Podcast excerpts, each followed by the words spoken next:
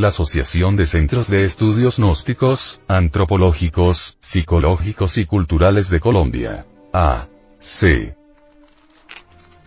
Presenta. El audio cuaderno de formación cultural gnóstica. La sexualidad de Indoamérica según la antropología gnóstica. En el origen de cualquier creación encontramos siempre el inmutable masculino y al eterno femenino en pleno conto. Dios resplandece sobre la pareja perfecta. Dios se manifiesta en la pareja suprasexual. La moderna humanidad ha cometido el error de subestimar al sexo, o de considerarlo en sus más bajas manifestaciones, como el infrasexo. Necesitamos conocer la trascendencia de la función sexual y esto únicamente lo logramos. Estudiando cada piedra, cada templo, estudiando los códices mexicanos, esculturas peruanas, las estatuas de San Agustín, los papiros egipcios, ladrillos asirios, así como templos antiquísimos, pueblos enigmáticos, sagrados monolitos, restos de ciudades que la tierra se tragó, etcétera, etcétera. Realmente, la gran mística universal es solo una y cósmica. Esta gran mística asume diferentes formas según las necesidades de la humanidad. Así, pues, resulta utópica esa lucha entre las distintas formas místicas, porque en el fondo todas esas manifestaciones de la gran mística universal y de la alta cultura del espíritu, son solo una, y hay que arrancárselo al arte regionóstico, donde está la sabiduría que da vida y puede transformarnos. Imagen de la portada. Asana erótica mochica.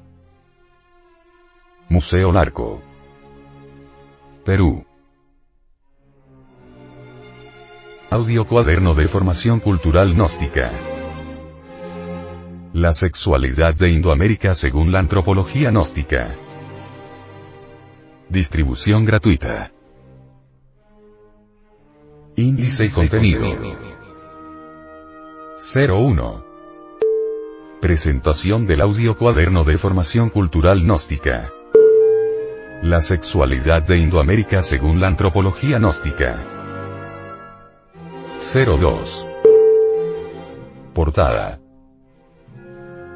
03. Introducción. 04. Falismo sagrado. 05. La novena esfera. 06. El culto a la suprasexualidad. 07. Símbolos fálicos. 08. Epílogo. 09. Referencias bibliográficas y lecturas sugeridas. Asociación de Centros de Estudios Gnósticos, Antropológicos, Psicológicos y Culturales, de Colombia. A. C. Samael Aumeor. Director General. Estudios y temática. Departamento de Antropología. Revisión y temática. Junta Directiva Nacional. Asesoría. Junta de Instructores Gnósticos. Editor. División del Comité de Estudios Sexuales. CES. Audio Cuaderno. Una producción del Departamento de Artes Gráficas y Audiovisuales. Asociación de Centros de Estudios Gnósticos, Antropológicos, Psicológicos y Culturales, de Colombia. A. C. Te invitamos a visitar nuestro luminoso portal en Internet. www.acegat.org www.acegA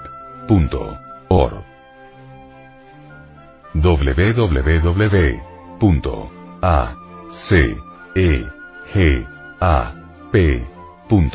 O. R. G.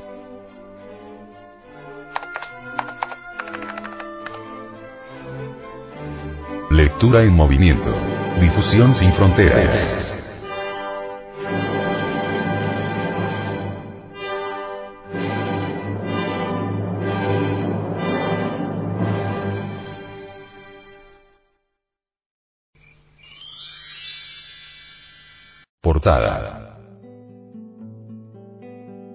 La cerámica erótica mochica es una de las más abundantes del periodo precolombino. Tenía una finalidad ceremonial, y mediante ella se establecía un verdadero código de ética. Son comunes en la costa norte del Perú. De gran expresividad y realismo, encontramos en ellas todo un muestrario de posturas o asanas tántricas y aptitudes en relación con el tema. Con la suprasexualidad, magia sexual, tal como se practicó en las escuelas de tantrismo blanco indoamericano, se multiplica infinitamente la potencia de la voluntad mediante el desencadenamiento y actualización omnipotente de las sutiles corrientes nerviosas.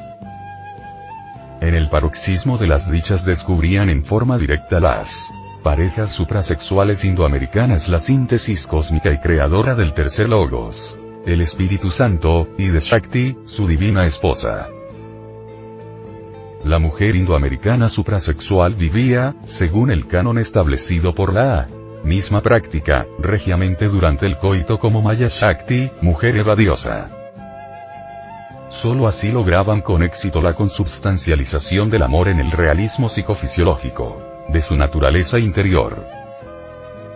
El varón suprasexual a su vez en el acto de la cópula trascendental, personificaba a Shiva, el Espíritu Santo, y se sentía inundado con esa fuerza maravillosa del tercer logos.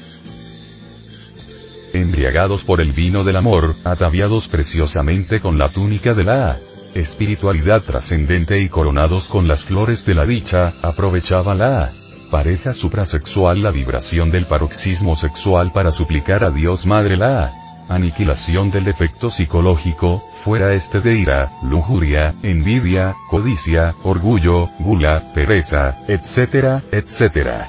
Que ya había comprendido a fondo en todas las regiones del subconsciente. Así es como la pareja iba religándose a Dios de instante en instante, de momento en momento. Solo con la muerte adviene lo nuevo.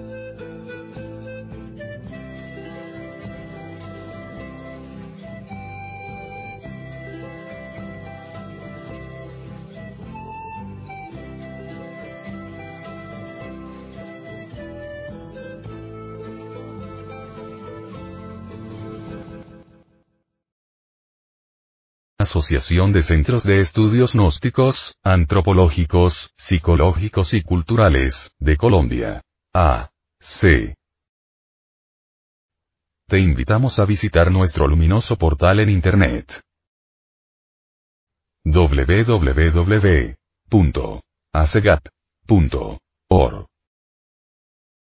www.acegap P. O. R. G. Envía esta conferencia a tus amigos. Las enseñanzas contenidas en ella, deben ser conocidas por la humanidad entera.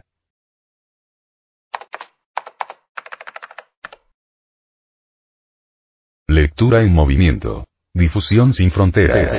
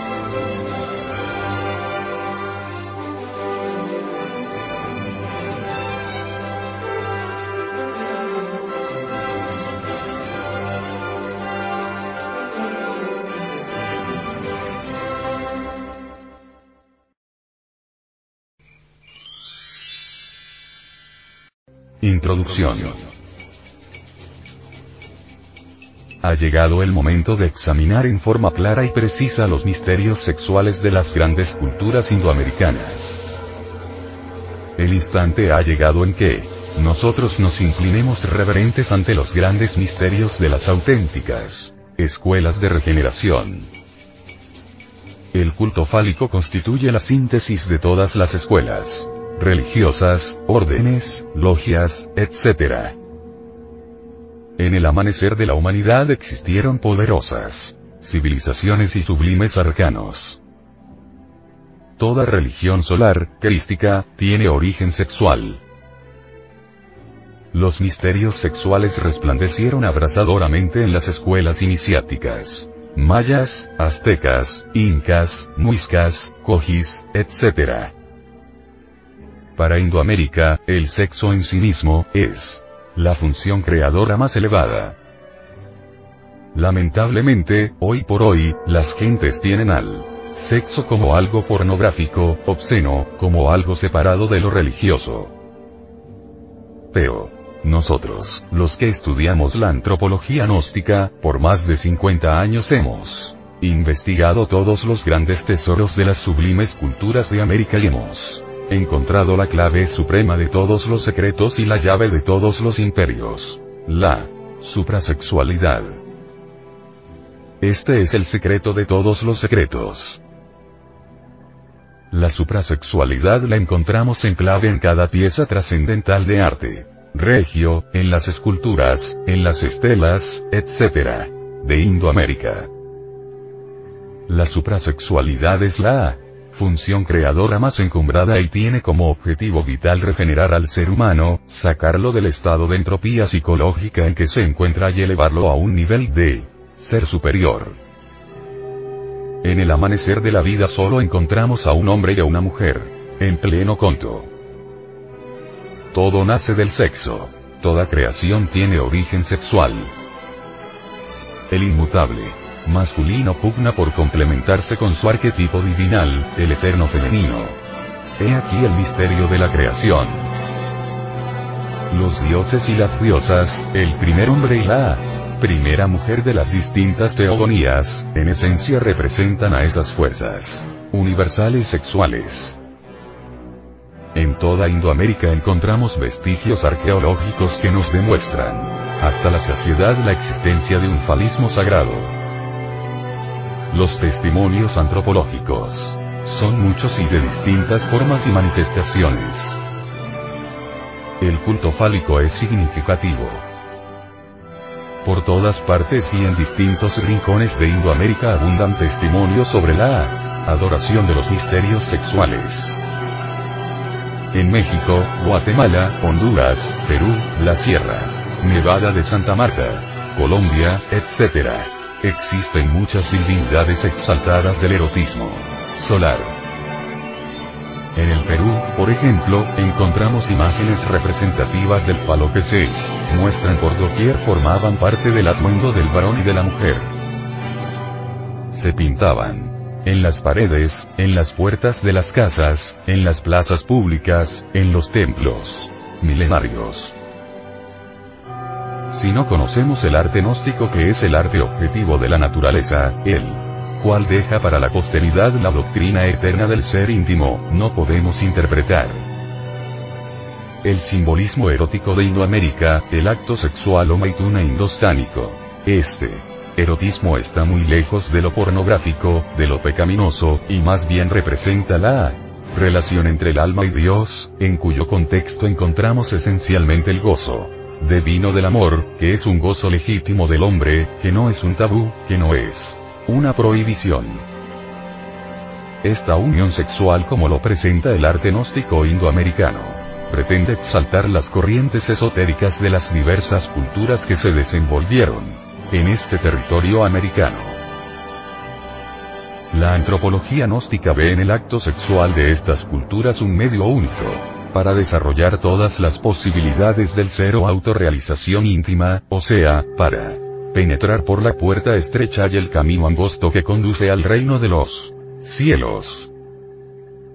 cuando platicamos con algunos filósofos que todavía quedan en estas culturas, nos informan que esas extrañas, para nosotros, asanas sexuales, posiciones del coito, es una muestra que tanto la aparición del universo exterior como el interior es fruto de la sexualidad trascendente del amor, eros, como función extraordinaria incorruptible y primordial. Veían en la suprasexualidad el gran poder que origina la manifestación del cosmos y de la naturaleza. Otros filósofos indoamericanos amplían esta información. Y nos han manifestado que la unión sexual alude a la reunificación de los dos principios eternos masculino y femenino, sin los cuales es imposible la creación. La palabra maituna que muchas culturas orientales así llaman a la conexión del falo y del útero sin eyacular el enseninis, nos da la clave la cual significa el ser en pareja, es decir, los principios masculino y femenino inmutables como lo dice él. Génesis hebraico, en absoluta unión, macho hembra, son el fundamento de la creación. A través de la unión mística erótica. Las representaciones pictóricas de estas culturas sobre la práctica sexual superior, que muestran las escenas crudamente eróticas, contienen un significado perceptible para los adeptos que saben que en el acto sexual del varón y la mujer se encuentra la reunión de la polaridad, la superación de la dualidad y la integración de la unidad del ser íntimo, donde lo masculino y lo femenino se unen ritualísticamente para garantizar la creación del hombre interior, del verdadero hombre. Por lo demás, el goce erótico presentaba una de las finalidades básicas de la existencia y fue un rito sagrado de los templos.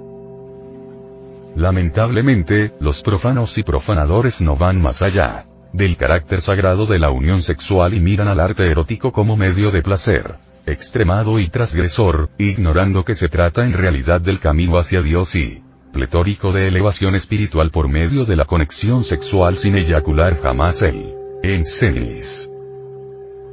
Así, la conexión sexual sin la eyaculación seminal es la base de la alquimia sexual que solo era conocida, en los tiempos de su decadencia psíquica, por los sacerdotes y la nobleza, y se llevaba a cabo para producir en ellos la revolución del alma o de la conciencia para alcanzar la inmortalidad por medio de la castidad científica obtenida por la transmutación sexual de las secreciones sexuales en energía creadora, tanto en el varón como en la mujer. La síntesis de todas las religiones indoamericanas es la suprasexualidad y el culto al sol. El sol para ellos es el Cristo cósmico, ellos dejaron para la posteridad la doctrina de la síntesis. Esta doctrina milenaria de Indoamérica no está en contra de ninguna forma religiosa. En sus enseñanzas fálicas se hallan contenidas todas las religiones y escuelas del ayer, de hoy y del futuro. Si el oyente hace un estudio serio de todas las religiones del mundo indoamericano, hallará el falo y el útero como síntesis de todos los misterios. No se conoce la primera religión indoamericana donde se encuentren ausentes el Cristo cósmico y los misterios del sexo. A través de este audio cuaderno de formación cultural sexual, invitamos a los devotos de todos los cultos, escuelas y creencias para hacer un estudio exhaustivo de las religiones de Indoamérica. Aquellos que nos atacan por tratar estas cosas sagradas del sexo, las anatemas, las persecuciones, las excomuniones, etc. que lancen contra nosotros se deben a la falta de estudio, a la ignorancia de nuestros detractores. En nombre de la verdad tenemos que decir lo siguiente. No son hormonas o vitaminas de patente lo que la humanidad necesita para vivir, sino pleno conocimiento del tú y yo, y por ende el intercambio inteligente de las más selectas facultades afectivas entre el hombre y la mujer. La suprasexualidad, el maituna, se fundamenta en las propiedades polares del hombre y de la mujer que fuera de toda duda tienen su Elemento potencial en el falo y en el útero. El funcionalismo sexual desprovisto de toda espiritualidad y de todo amor, es únicamente un polo de la vida. Ansia sexual y anhelo espiritual en plena fusión mística, constituyen en sí mismos los dos polos radicales de todo erotismo sano y creador. Para nosotros los gnósticos el cuerpo físico es algo así como alma materializada, condensada, y no un elemento impuro, pecaminoso, como suponen los tratadistas de la ascética absoluta de tipo medieval. A todas luces resalta con entera claridad meridiana que la suprasexualidad conduce inteligentemente a la unidad mística del alma donde lo sexual deja de ser motivo de vergüenza, disimulo o tabú y se torna profundamente religioso. De la plena fusión integral del anhelo espiritual con el ansia sexual, deviene el despertar de la conciencia. Es urgente, inaplazable, indispensable, emanciparnos del círculo vicioso, del acoplamiento vulgar y penetrar conscientemente en la esfera gloriosa del equilibrio magnético.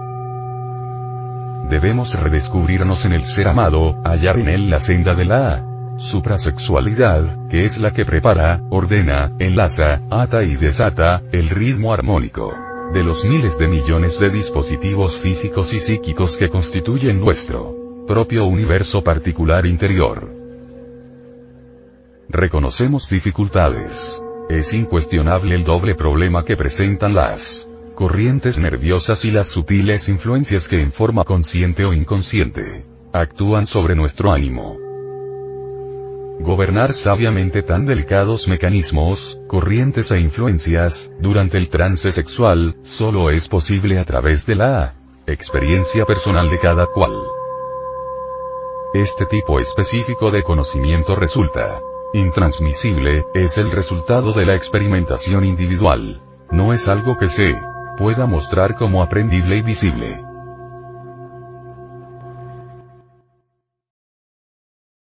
Asociación de Centros de Estudios Gnósticos, Antropológicos, Psicológicos y Culturales, de Colombia. A.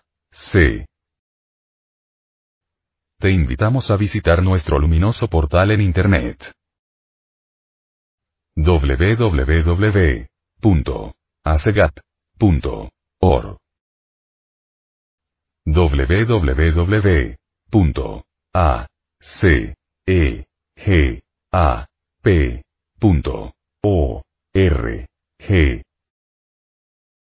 Envía esta conferencia a tus amigos. Las enseñanzas contenidas en ella, deben ser conocidas por la humanidad entera.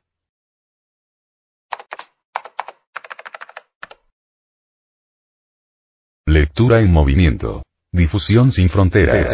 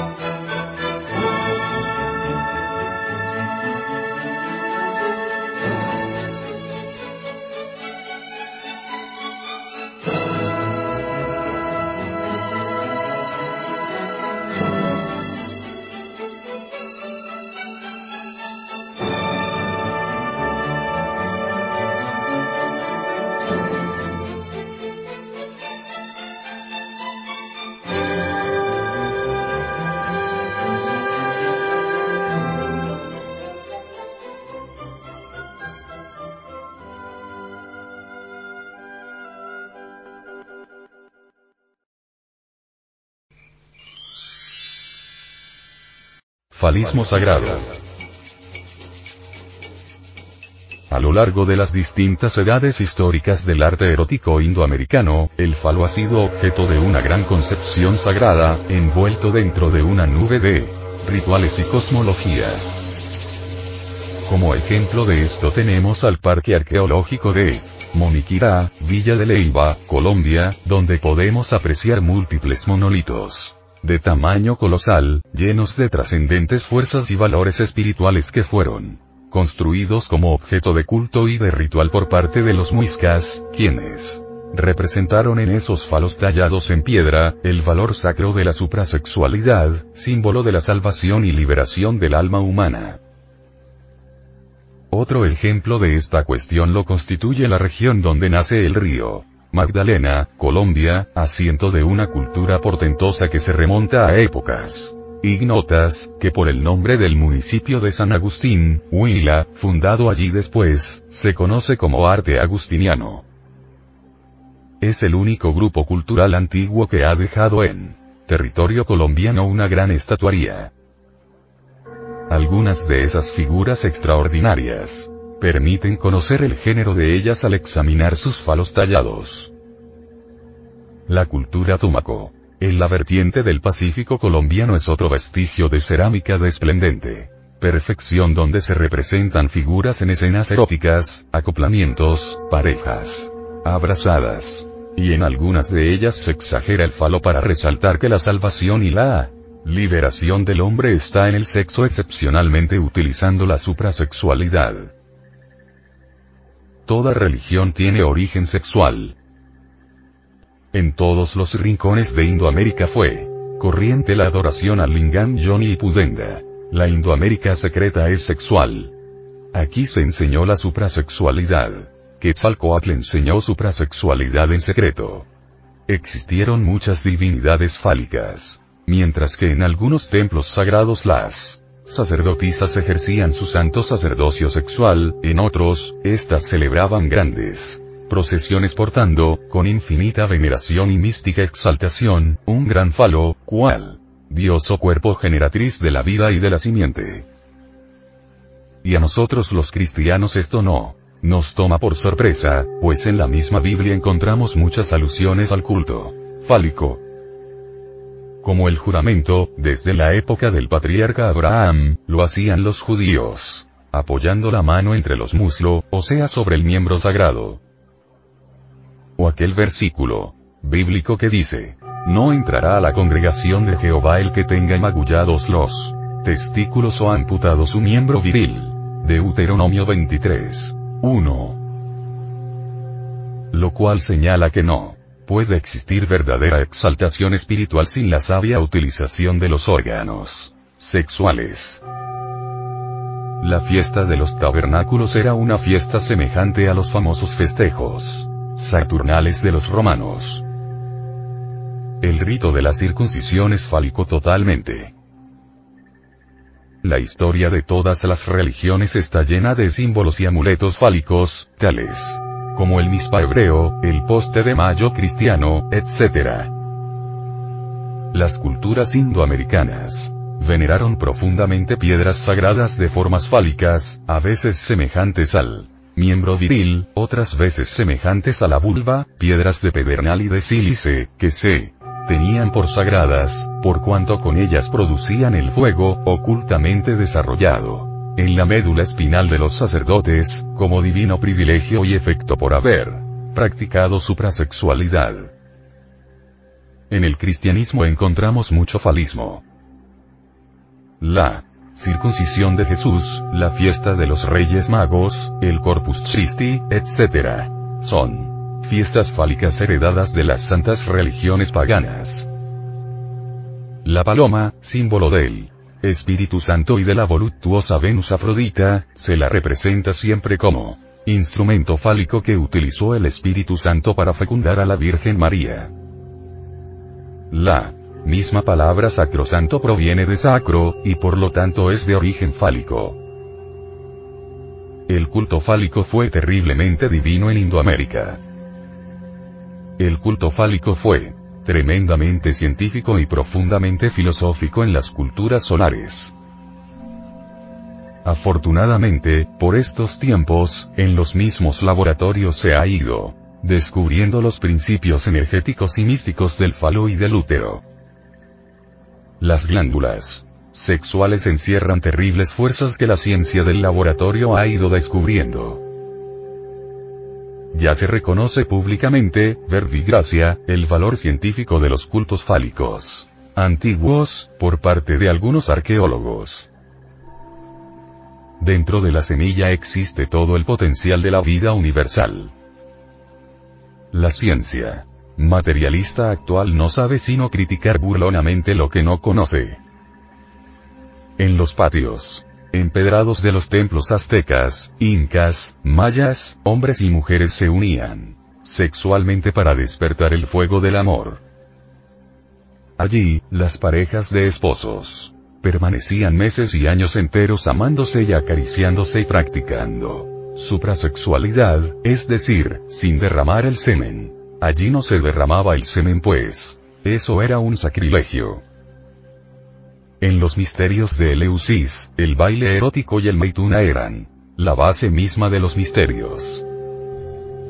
El falismo es la base de la salvación. Todas las principales herramientas de la masonería sirven para trabajar con la piedra. Cada maestro masón debe cincelar bien su piedra filosofal. Esta piedra es el sexo. Debemos edificar el templo del Eterno, sobre la piedra viva. La fatalidad absoluta de Indoamérica llegó con los conquistadores europeos.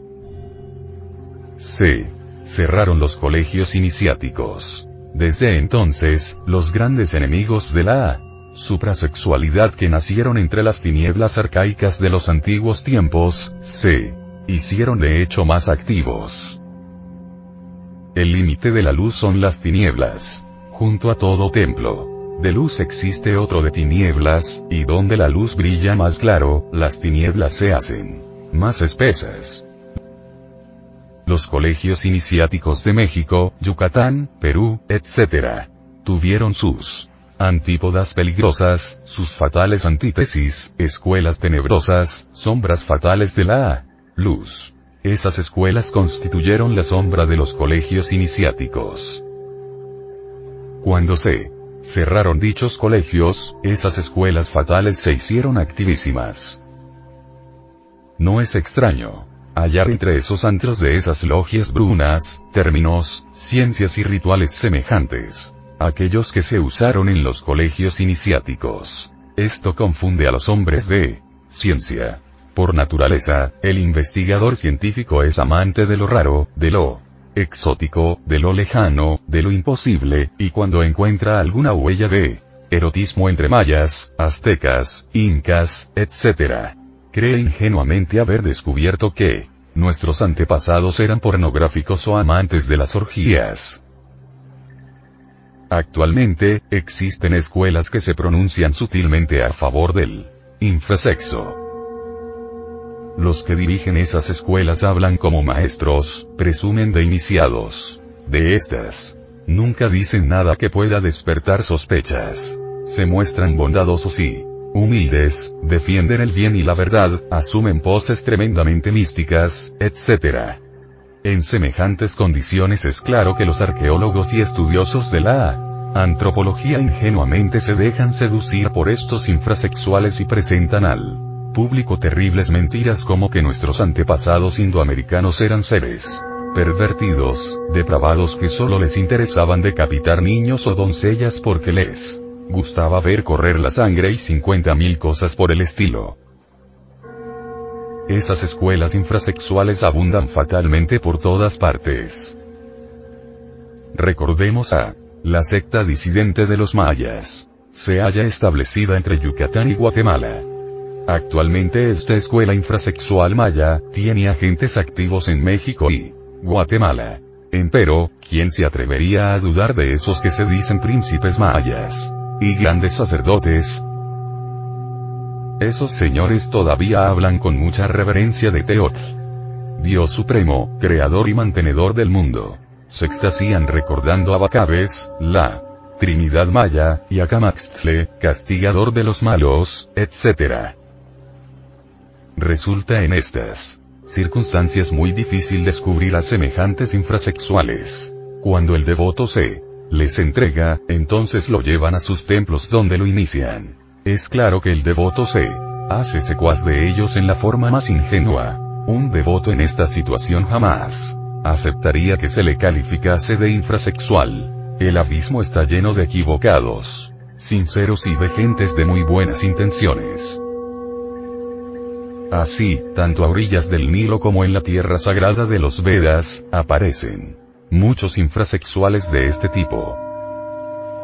Realmente ellos ahora están muy activos, luchando por engrosar sus filas. Si el antropólogo quiere una clave para descubrir a estos personajes de la sombra, nosotros se la damos con mucho gusto. Habladle del falismo. Sagrado sin derramamiento de semen. Mencionadle la castidad científica. Decídele que jamás se debe derramar el semen. Esa es la clave. Podéis estar seguros que si el personaje sospechoso es realmente infrasexual, tratará por todos los medios de convenceros que el suprasexo es dañino para la salud, que es perjudicial, y os insinuará la idea de derramar el semen. Cuidaos, buen antropólogo, de esta clase de sujetos que os aconsejan derramar la energía sexual. Esos son infrasexuales. No os dejéis seducir por sus dulces palabras ni por sus exóticos modales, ni por los raros nombres.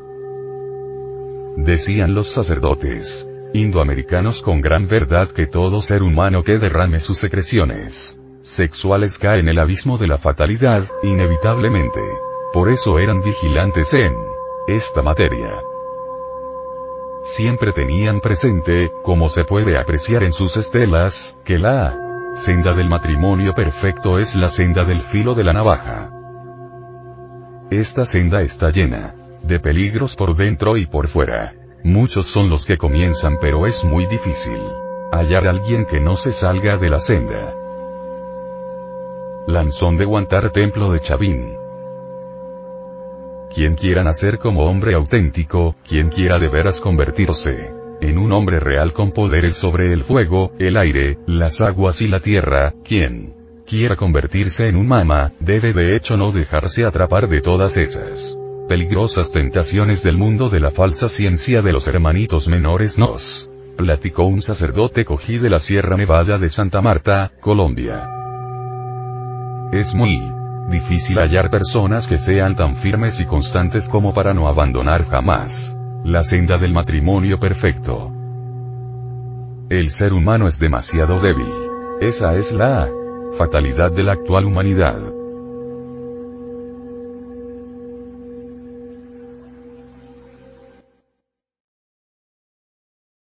Asociación de Centros de Estudios Gnósticos, Antropológicos, Psicológicos y Culturales, de Colombia. A. C. Te invitamos a visitar nuestro luminoso portal en Internet.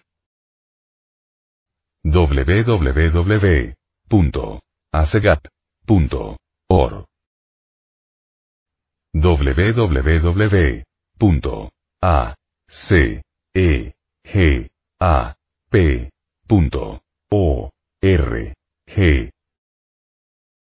Envía esta conferencia a tus amigos. Las enseñanzas contenidas en ella, deben ser conocidas por la humanidad entera.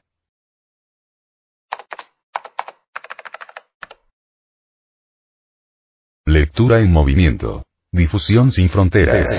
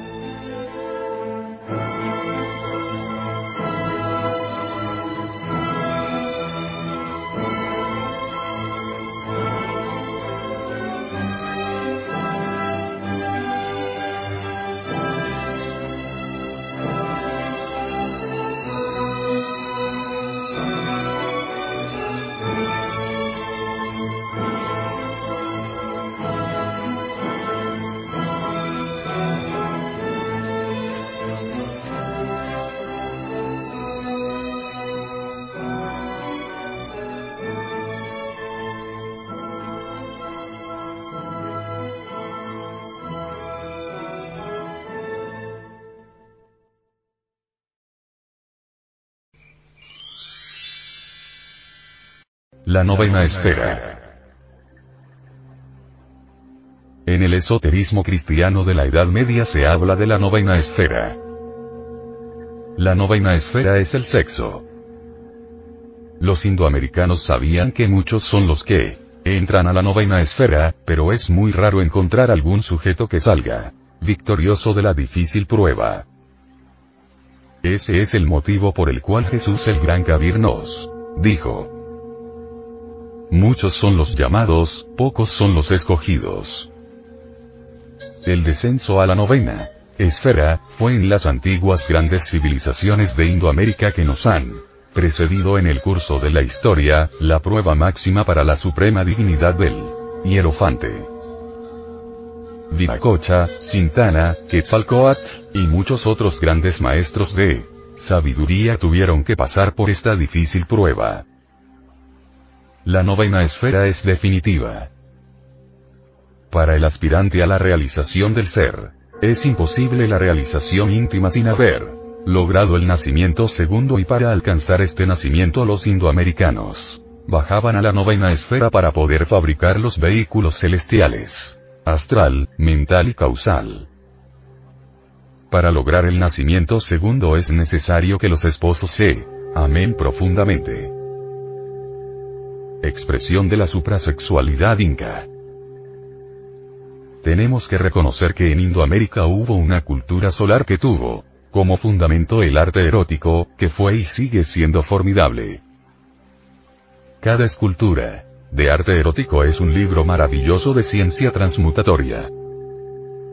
Nosotros hemos estudiado este tipo de arte y nos hemos extasiado al ver cómo los indoamericanos plasmaron en la escultura al Cristo mexicano, Quetzalcoatl, con la serpiente enroscada en su cuerpo y el lingam Johnny en sus manos.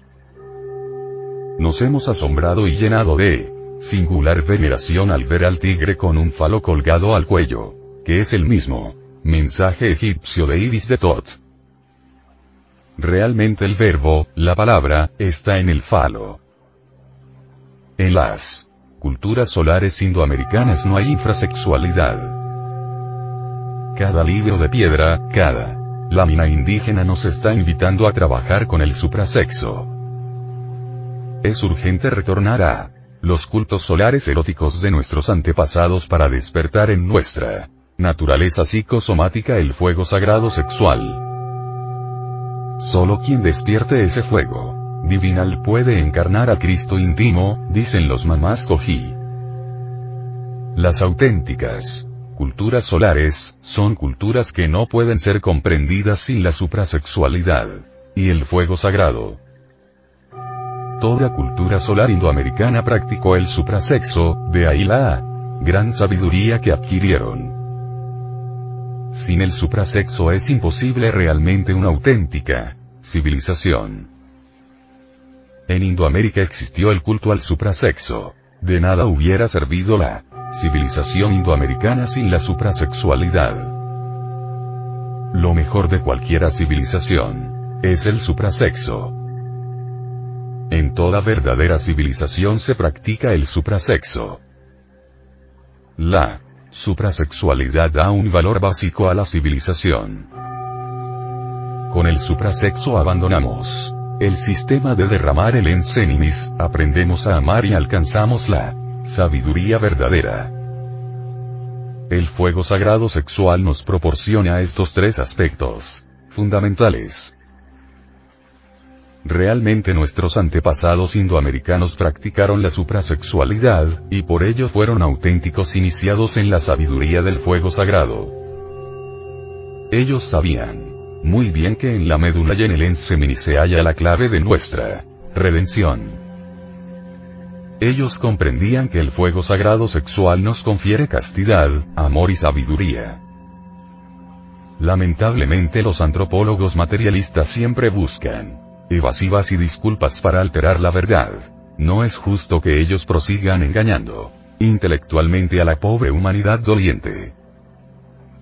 Nosotros estamos estudiando el arte, erótico indoamericano muy exhaustivamente y por lo tanto le estamos hablando claro, caro oyente, para que se salven verdaderamente los que quieran salvarse.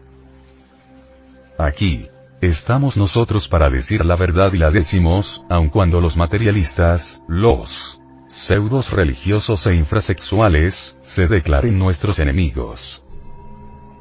Hay que decir la verdad sobre el arte erótico indoamericano, y la decimos con mucho gusto. En las culturas indoamericanas derramar las secreciones sexuales estaba prohibido totalmente. Y de manera absoluta. El espasmo en el varón y el orgasmo en la mujer, son muy violentos y si se violenta el organismo, el resultado no se hace esperar. Impotencia, daño al sistema nervioso, etcétera, etcétera, etcétera. La suprasexualidad bullía entre los incas. Las culturas solares indoamericanas practicaron el suprasexo, y durante esta práctica no existía el deseo animal. Para ellos este tipo de deseo era considerado demoníaco. Psicológicamente, el deseo es un yo que empaña las correctas relaciones sexuales de la pareja. Y pensaban que donde existe el deseo no puede existir el amor, porque el deseo y el amor son incompatibles. A través de sus mitos y leyendas nos presentan el deseo como un agente perverso de nuestra psiquis. Quien desea, cree estar enamorado, se siente enamorado, podría jurar que está enamorado. Este es el engaño del deseo. Hoy día, por ejemplo, basándonos en esta enseñanza indoamericana, observamos a las parejas que dicen adorarse después de casadas el castillo de naipes se derrumba y queda la triste realidad. Aquellos que se creían enamorados en el fondo se odian y el fracaso después de satisfecho el deseo, es inevitable. Entonces solo, escuchamos quejas y lamentos, reproches y lágrimas. ¿Dónde estaba el amor? ¿Qué se hizo el amor? Amar cuando hay deseo es imposible. El yo de la psicología experimental no sabe amar. Solo la conciencia superlativa del ser, eso que se conoce más comúnmente como alma, sabe amar. El amor tiene su clima propio, su sabor, su felicidad. Eso solo lo conoce quien ya mató el deseo animal. Eso ya lo sabe y experimenta quien ya encarnó el alma. En los mitos indoamericanos encontramos que el amor no se parece a nada de aquello que la gente llama amor, lo que la gente cree saber que es amor, tan solo deseo engañador. El deseo. Para ellos es una sustancia engañosa que se combina en la mente y el corazón para hacernos sentir algo que no siendo amor, nos hace creer firmemente que es amor. Solo. La horrible realidad que se presenta después de consumado el acto sexual, viene a demostrarnos que fuimos víctima de un engaño. Creíamos estar enamorados y realmente no lo estábamos. Un mama de la Sierra Nevada de Santa Marta, en un conversatorio que tuvo con un grupo de antropólogos gnósticos dijo, el ser humano todavía no sabe qué es eso que se llama amor. Realmente solo el alma puede y sabe amar. El ser humano todavía no ha encarnado el alma.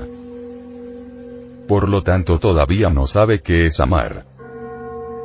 La mente. No sabe qué es amar. El ser humano lo único que tiene encarnado actualmente es una mente fraccionada, donde cada fracción es la que ustedes llaman yo, y el yo no. Sabe qué es amor. El amor solo puede existir de corazón a corazón, de alma a alma. El deseo es una sustancia que se descompone en muchas sustancias. Estas sustancias del deseo logran engañar la mente y el corazón. El amor verdadero no exige nada, no desea nada, solo quiere una sola cosa. La felicidad del ser que ama. Eso es todo. Cuando disolvemos ese horrible aspecto que se conoce como yo, entonces, nace en nosotros eso que se llama amor nosotros lanzamos algunos destellos de amor. La madre que adora a su hijo es un buen ejemplo de eso que se llama amor. El hombre y la mujer a veces llegan a sentir las radiaciones del amor que brotan del embrión del alma, pero las ahogan inmediatamente con las pasiones violentas y terribles que el yo de la lujuria da a la pareja. Son muy raros aquellos seres humanos que logran sentir las divinas vibraciones amorosas que irradian del embrión del alma. Lo que normalmente sientan las parejas son las fuerzas del deseo. El deseo también canta, y se vuelve romances y ternuras infinitas. Indoamérica nos invita al amor, a seguir las huellas de aquellos pocos que en el mundo han sabido amar. Nos invita a amarnos entre el encanto nupcial del paraíso. Aun cuando parezca increíble, Indoamérica practicó el suprasexo.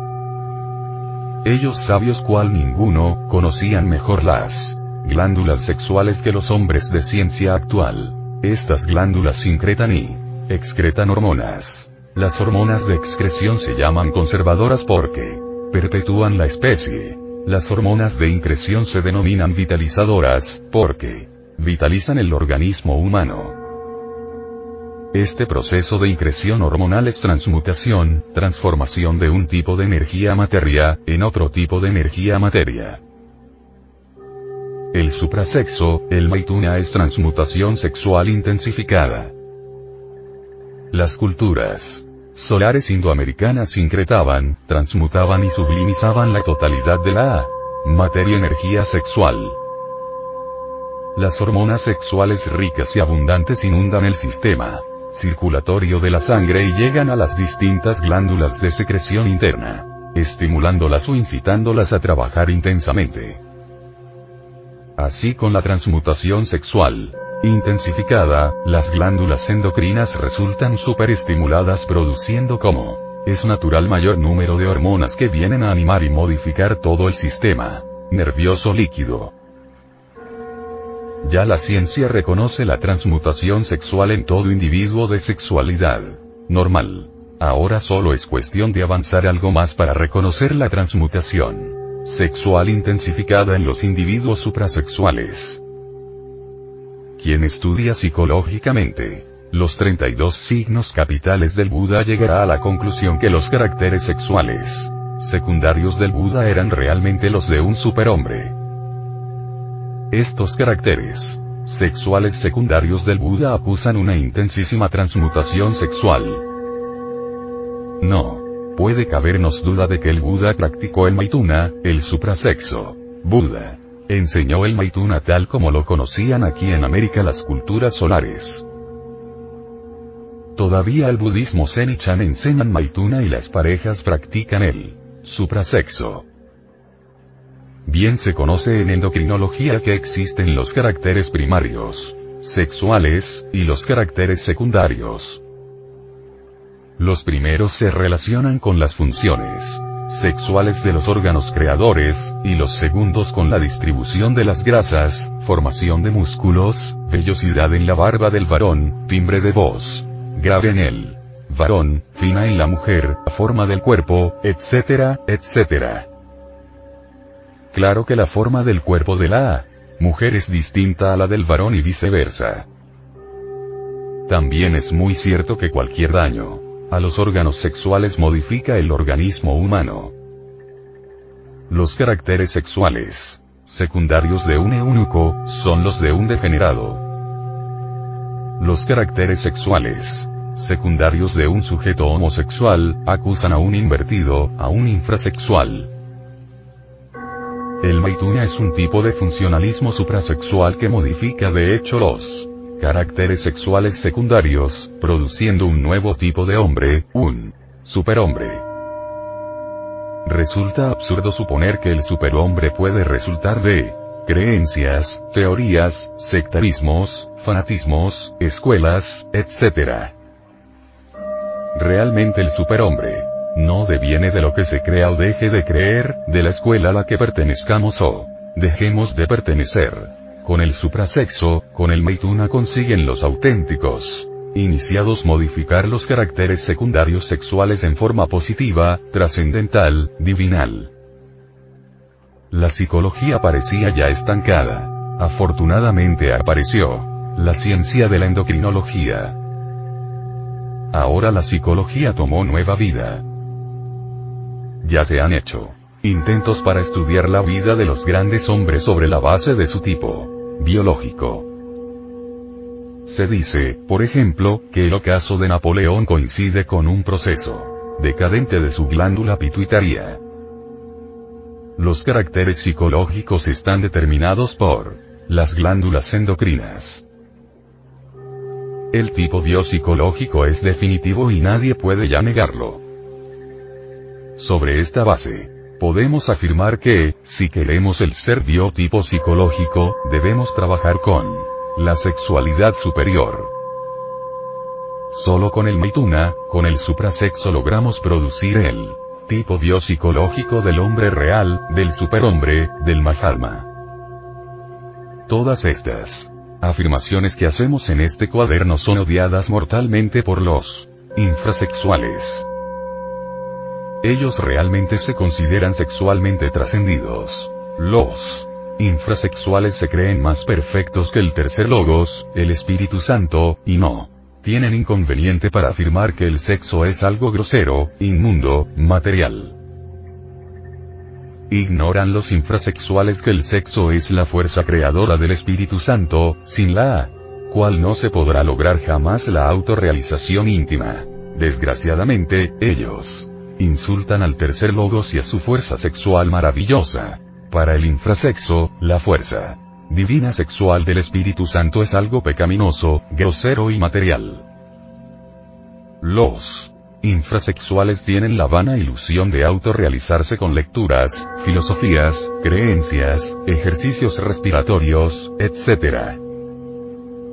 Claro está que con estas cosas no lograrán jamás transformar los caracteres sexuales secundarios y el resultado es el fracaso. Asana erótica moche.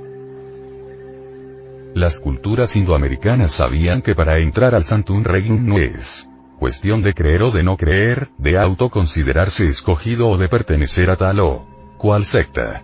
Ellos sabían que para entrar al reino de los cielos hay que trabajar con él. Grano, con la semilla sexual. De la nada, nada sale.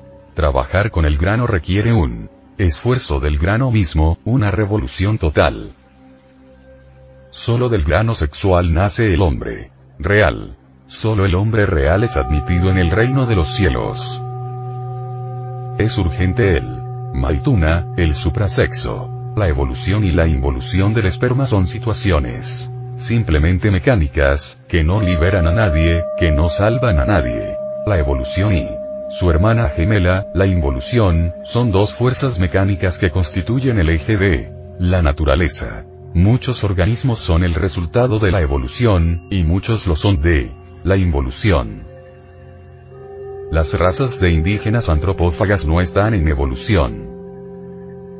Están realmente en involución. Son productos degenerados de poderosas civilizaciones que la precedieron en el curso de la historia. Todas las tribus dicen descender de dioses, semidioses, titanes, etc. Todas esas razas involutivas conservan tradiciones que narran las realidades de su pasado glorioso. La humanidad actual es un producto degenerado de razas precedentes, como lo acusan los caracteres sexuales secundarios de la gente. Mujeres masculinizadas y hombres afeminados, que son infrasexuales. Los indo-americanos nos invitan a meternos por la senda de la revolución del grano, de la simiente humana. Este sendero se aparta de las leyes de la evolución y de la involución. Realmente este es el camino angosto, estrecho y difícil del cual nos habló el gran Kabir Jesús.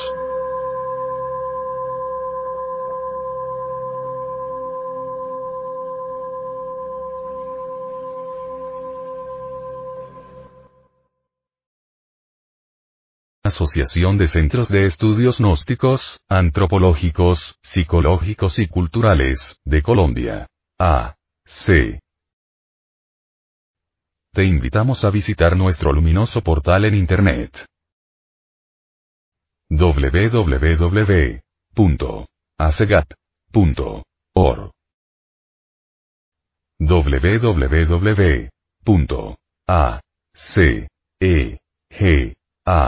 www.acegat.org www.acegap.org. Envía esta conferencia a tus amigos. Las enseñanzas contenidas en ella, deben ser conocidas por la humanidad entera.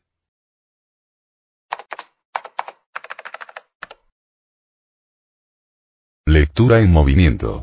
Difusión sin fronteras.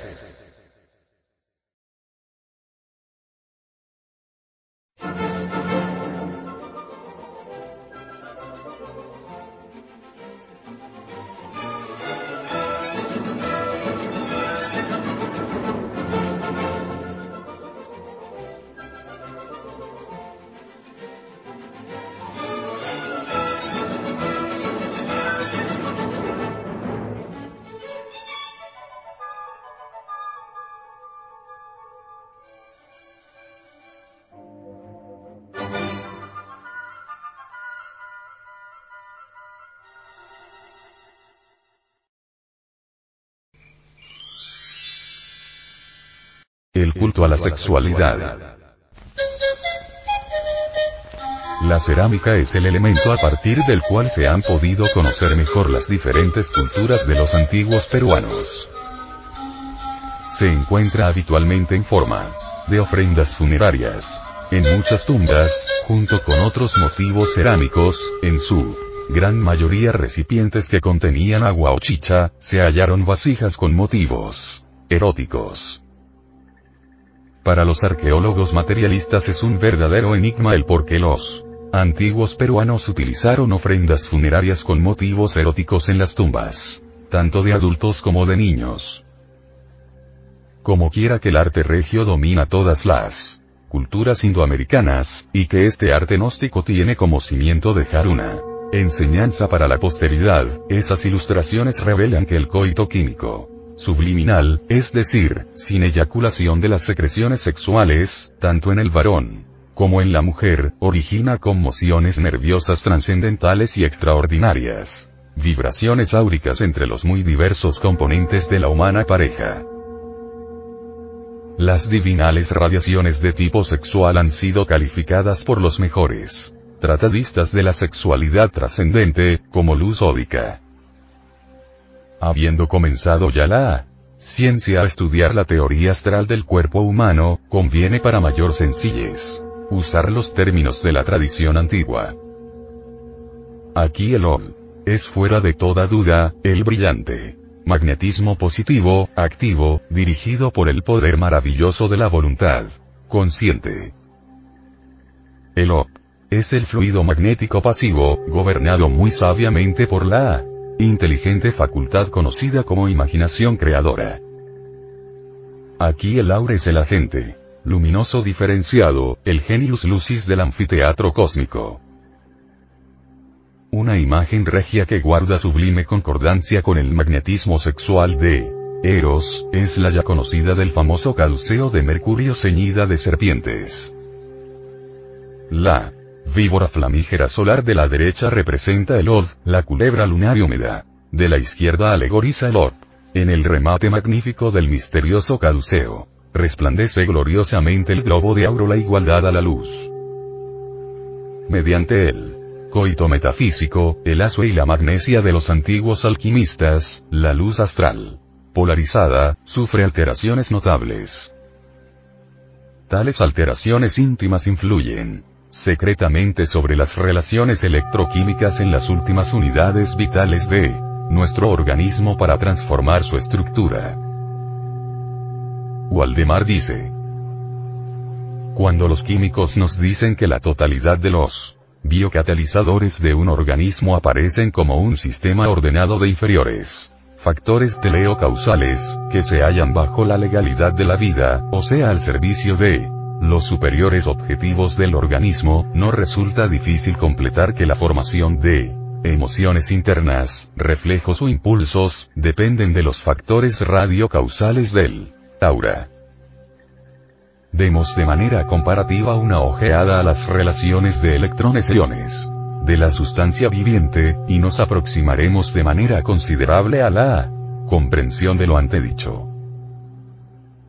Es algo palmario y manifiesto el que en el instante maravilloso del jardín de las delicias, como lo llamaron los primitivos cristianos, en el momento exquisito en que el miembro viril entra suave y profundamente en la vagina de la mujer, se presenta una especie muy singular de inducción eléctrica. Es indubitable que entonces los factores teleocausales del aura bajo el impulso eléctrico ofrecen posibilidades sorprendentes. Cambios psicológicos de fondo pueden surgir en las honduras de la conciencia si sabemos aprovechar inteligentemente la conexión sexual, sabiendo no eyacular el ens seminis. Si este es derramado se pierde tal oportunidad de maravillas, entonces el coito solo es usado para gratificar nuestros sentidos. Dice una enseñanza. Desdichado el Sansón de la cábala que se deja dormir por Dalila, el Hércules de la ciencia que cambia su cetro de poder por el uso de Onfalia, sentirá bien pronto las venganzas de Deyanira, y no le quedará más remedio que la hoguera del monte Eta para escapar de los devoradores tormentos de la túnica de Neso. Concupiscencia es abominación. Caer como una bestia en el lecho de Procusto. Equivale a perder la mejor de las oportunidades. En vez de la incontinencia fatal de la Líbido sexual mejor es orar. Escrito está con palabras de fuego en el libro de todos los enigmas que el coito es una forma de la oración. El patriarca gnóstico San Agustín dijo enfáticamente, ¿por qué no hemos de creer que los humanos pudieran antes de la caída en pecado dominar los órganos sexuales lo mismo que los restantes miembros? Del cuerpo, a los cuales sirve el alma a través del deseo sin molestia ni excitación. San Agustín propone la tesis incontrovertible de que solo tras el pecado o tabú se formó la libido. Agitación despótica o arbitraria carnal o instinto, potencia sexual incontrolada. Tras el pecado, la naturaleza, que antes no se avergonzaba, sintió la lívido, se percató y avergonzó de él, porque había perdido la fuerza soberana que, originariamente ofrecía a todas las partes del cuerpo. El secreto de la felicidad del Dios íntimo de cada criatura consiste en la relación de él consigo mismo.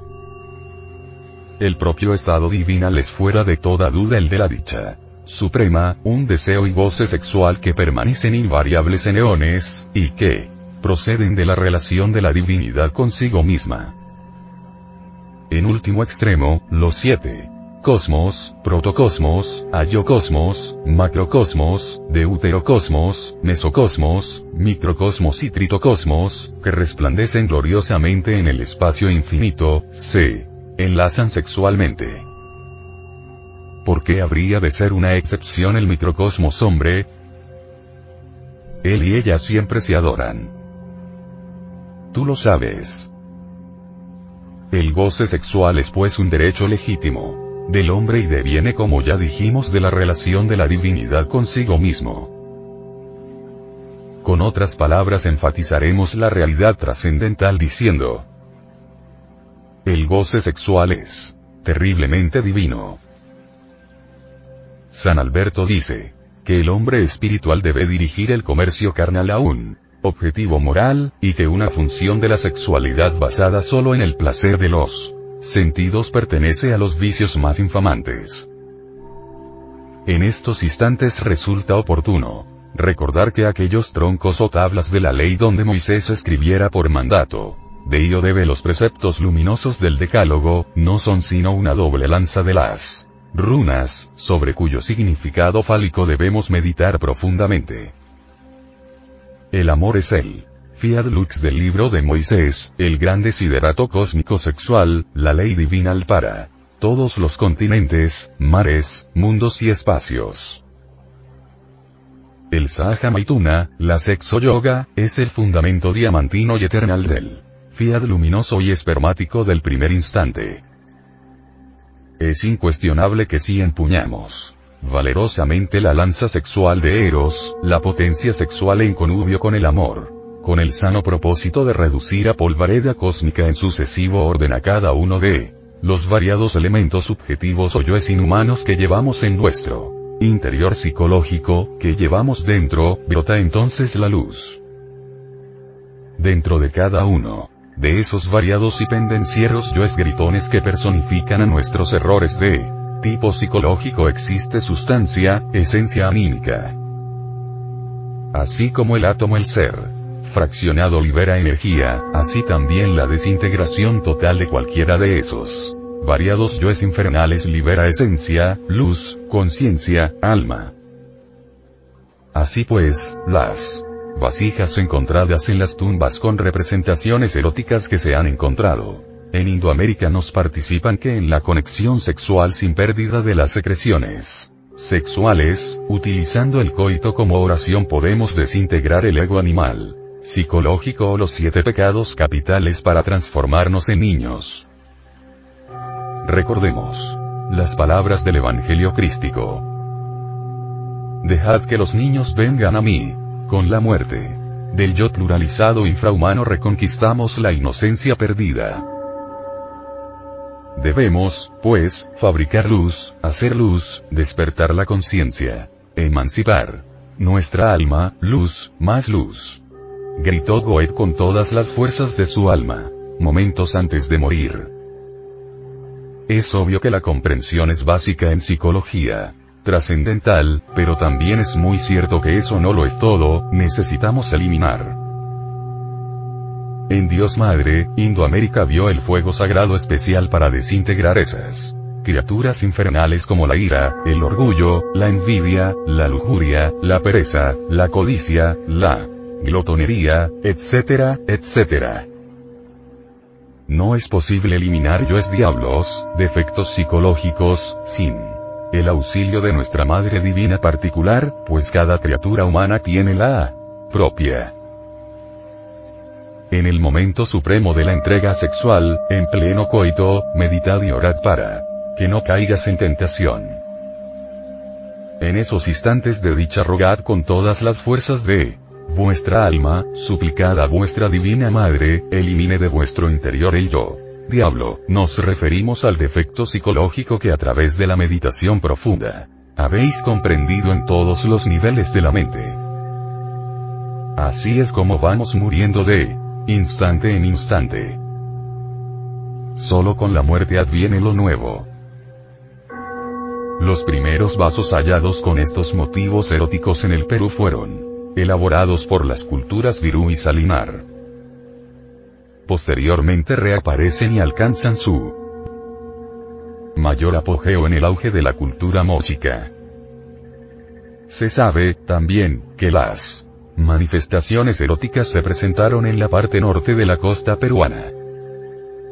Se considera, además, que las representaciones eróticas están asociadas a las ideas religiosas y filosóficas de los mochicas, que creían que no todo acababa con la muerte. Abona esta tesis el hecho de que se hayan encontrado esqueletos que llevaban una vida sexual que no difería de la de los vivos, y que su divinidad era el centro de poder de la fecundación, la representación de su divinidad estuvo asociada a lo erótico.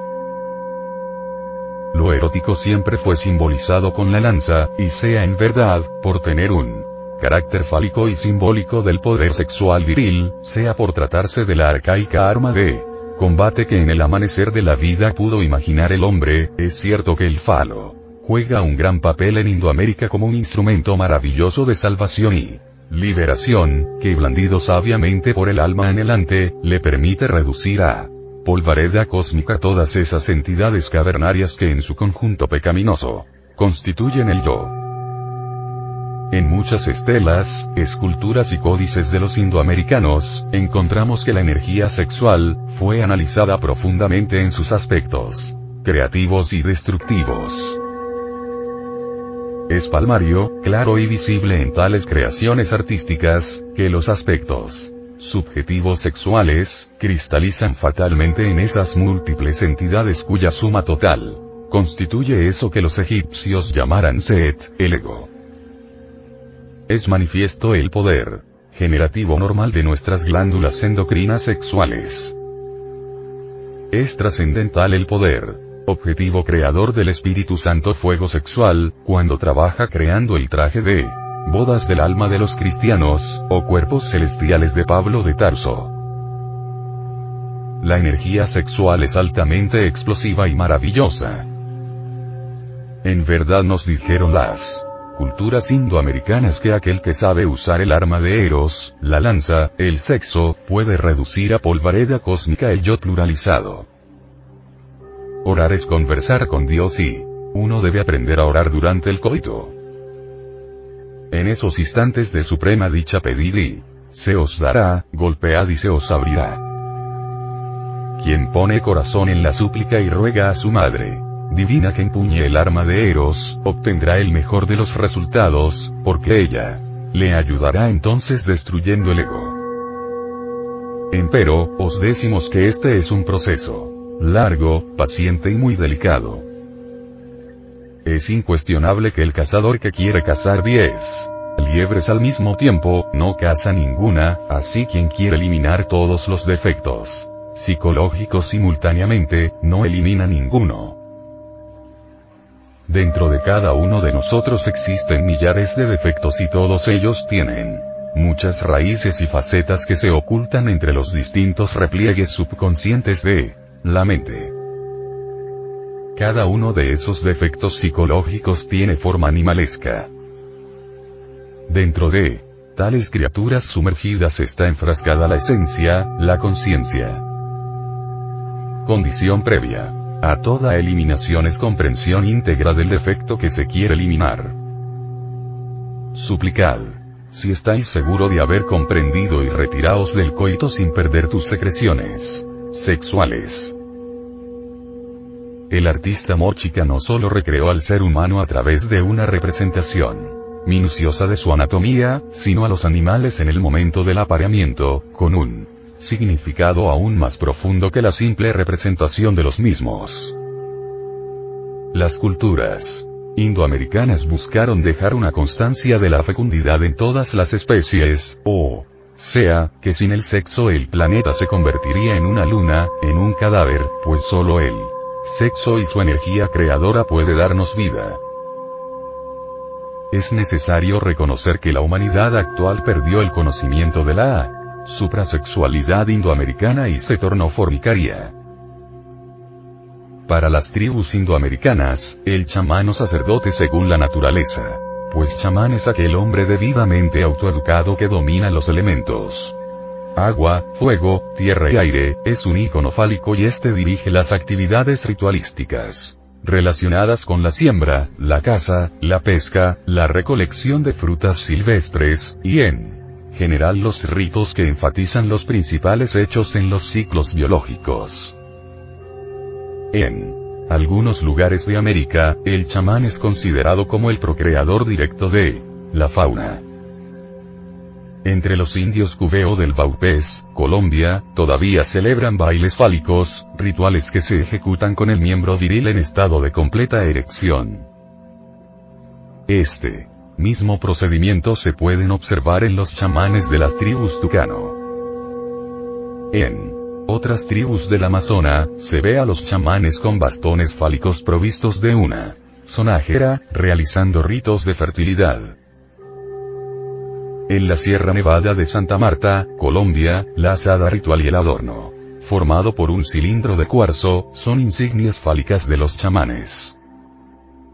Muchos personajes del panteón Koji, son seres fálicos que ahora se representan como creadores y administradores de la fertilidad, creadores del universo interior del hombre real, ora, como destructores de las fuerzas siniestras del mal, aniquiladores del ego animal. En el departamento del Chocó, Colombia, se han encontrado tallas chamánicas de madera, completamente itifálicas. Y esto es muy frecuente en las culturas indoamericanas del país mencionado. En varios idiomas de Indoamérica, el chamán se le designa ye, palabra derivada del verbo yeeri, que quiere decir, copular. En muchas tribus que todavía existen y que se han podido librar del barbarismo moderno, en algunos aspectos, la curación de enfermedades implica un acto de revitalización, y es el sacerdote, en su imagen fálica actúa como gran médico de Dios. Todos estos ejemplos aquí mencionados personifican al chamán como la energía procreadora, la energía sexual. Un mama de la Sierra Nevada de Santa Marta, en una conferencia con un grupo de estudiosos de la antropología gnóstica les manifestó. El sexo es el mayor poder del ser humano. El sexo puede liberar o esclavizar al hombre. Nadie puede llegar a ser íntegro, nadie puede realizarse, liberarse o salvar su alma, a fondo sin la fuerza sexual. Ningún célibe puede llegar a la realización total. El sexo es el poder del alma. El ser humano íntegro se logra con la fusión absoluta de los polos masculino y femenino del alma. La fuerza sexual se desarrolla, evoluciona y progresa en siete niveles. Los siete niveles del alma. En el mundo físico el sexo es una fuerza ciega de mutua atracción. En el astral la atracción sexual se fundamenta en la afinidad de los tipos según sus polaridades y esencias. En el mental la atracción sexual se realiza según las leyes de la polaridad y la afinidad mental.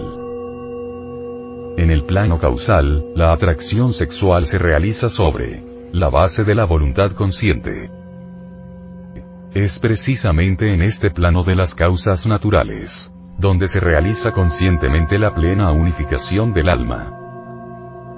Realmente nadie puede llegar a la gloria plena del matrimonio perfecto, sin haber alcanzado este cuarto estado de integración humana. Nosotros invitamos a mirar a fondo la necesidad de comprender todo el problema sexual. Necesitamos ser íntegros. Necesitamos trascender la mecánica del sexo. Necesitamos saber procrear hijos de la sabiduría. En el instante supremo de la concepción, las esencias humanas están completamente abiertas a toda clase de influencias. El estado de pureza de los padres y la fuerza de voluntad para no derramar el ensenimis, es lo único que puede protegernos contra el peligro de que se infiltren en el zoospermo y en el óvulo sustancias subhumanas de egos bestiales que quieren retornar. ¿Qué opina usted, venerable ser, el por qué esta humanidad no acepta la suprasexualidad, que es la sexualidad trascendental que practicaron nuestros antepasados cojis, incas, toltecas, mayas, zapotecas, aztecas, muiscas, cenús, y en general toda Indoamérica, incluyendo a nuestros hermanos mayores de Norteamérica, fue la pregunta que uno de los miembros de nuestro equipo investigativo le hiciera a un mamá. La respuesta no se hizo esperar. Lo que sucede es que algunos viejos, decrépitos y desgastados por el coito pasional y beatas insatisfechas sexuales, se horrorizan de la divinidad del sexo, calificando la sexualidad de Dios de escandalosa y pornográfica. Eso se debe a que la humanidad no ama el bien sino al mal. Hay místicos, alucinados que abogan por la castidad absurda del celibato que predican algunas sectas religiosas, no sabiendo que la naturaleza misma se revela contra esa nefasta abstención, por ello vienen las poluciones nocturnas, la descalcificación general por la uretra y como consecuencia la enfermedad, es que la naturaleza es sabia en sus designios. Los hombres se hicieron para las mujeres y las mujeres se hicieron para los hombres. Lo que tenemos es que aprender a gozar, mujer y varón, sin perjudicarnos y eso solo lo podemos lograr con la sexualidad donde no se pierda ni una gota de nuestra simiente. Durante el trance amoroso, prosigue nuestro ilustre personaje el varón debe refrenar el acto sexual, entonces el semen se transmuta en energía atómica y sube por ciertos canales espermáticos a la cabeza y el hombre se convierte en un ser superior. Esto no lo entienden, no lo pueden entender, ni se lo explican los pseudoapóstoles de la medicina moderna, simplemente porque ellos no conocen la anatomía de los siete cuerpos del hombre, ni la química oculta, ni la ultrabiología de los organismos interiores del hombre, que son la base fundamental de la vida hormonal y de las glándulas endocrinas. Los hindúes llaman a los canales espermáticos por donde sube internamente la energía sexual a la cabeza, canales de Ida y Pingala. Estos son dos cordones nerviosos que se relacionan con el vago y el simpático. Se enroscan en la columna espinal en la forma simbólica con que lo representa el caduceo de Mercurio. El venerable maestro, Samael Aumeor, enseña a la humanidad lo siguiente. El organismo humano tiene canales para la salida del semen y también posee canales espermáticos. Por donde el semen convertido en energía sube desde la bolsa seminal hasta la cabeza, porque la masa se transforma siempre en energía, como ya lo probó el gran sabio Einstein, y a este proceso es lo que nosotros llamamos transmutación. En épocas antiquísimas el hombre usaba los canales espermáticos de su vida y actualmente los médicos de los indios de la Sierra Nevada de Santa Marta, Colombia, usan esos canales también, desde tiempo antiquísimo, por ello llegan hasta edad muy avanzada, manteniendo lúcido su entendimiento, con sus cabellos negros, su dentadura intacta y, con frecuencia se ve en ellos hijos de octogenarios y centenarios, mientras que en nuestra actual civilización el hombre a los 60 años de edad es un decrépito. En realidad, existen miles de pruebas para poner al hombre civilizado y científico a pensar sobre este particular. Por ejemplo, en un niño donde todavía no se ha recogido su fuerza sexual en sus gónadas, esta fuerza está latente en todo su organismo, y por ello si el niño se corta, sana más rápidamente que un adulto, porque éste desde la pubertad ya está desperdiciando sus fuerzas sexuales, además que no sabe manejarlas. Como en el caso del niño. Gran error cometen los jóvenes y sus padres cuando permiten que sus hijos derrochen la fuerza sexual en placeres y displicencias, hay que enseñarles que en esa gran fuerza reside el principio vital. Es verdad que como dice la ciencia oficial, es una función biológica, pero el decálogo nos enseña en el sexto mandamiento que no debemos desperdiciar esa fuerza porque ella solo cumple la función creadora o de crear, así que la libertad que los padres dan a sus hijos para que cumplan libremente sus funciones biológicas no deja de ser un crimen que se comete con la juventud. Para algunos grupos tribales de América, la suprasexualidad genera las siguientes ventajas. Marido y mujer permanecen de por vida amándose con mayor intensidad que si fuesen novios. No llena a los esposos de hijos. La mujer rejuvenece, se vuelve cada día más bella y atractiva porque gracias a su marido diariamente se carga de poderosas fuerzas. El hombre de edad rejuvenece y no envejece jamás porque se está dando vida con su fuerza creadora, y la suerte y felicidad lo rodean por todas partes. Se les despierta a ambos, sentidos de percepción interna y entonces el velo de los mundos invisibles se descorre ante su vista. El fuego sagrado del Espíritu Santo los ilumina internamente se unen con su íntimo, Dios interno, y se convierten en reyes de la creación, con poderes sobre los cuatro elementos de la naturaleza. Tierra, agua, aire y fuego. Adquieren el elixir de larga vida que reciben el fuego sexual. La muerte ya no será más. Todo esto a pesar de las bravuconadas de nuestros mediquillos que consagra la universidad materialista. No está de más para entendimiento de nuestros amables oyentes, mencionar algunos versículos de la Biblia cristiana y hacer un pequeño comentario de estos. Y había Jehová Dios hecho nacer de la tierra, todo árbol delicioso a la vista, y bueno para comer, también el árbol de la vida en medio del huerto, y el árbol de la ciencia del bien y del mal.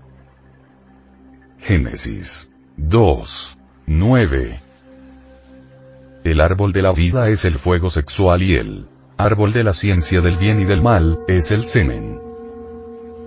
Ambos árboles son del huerto de Dios.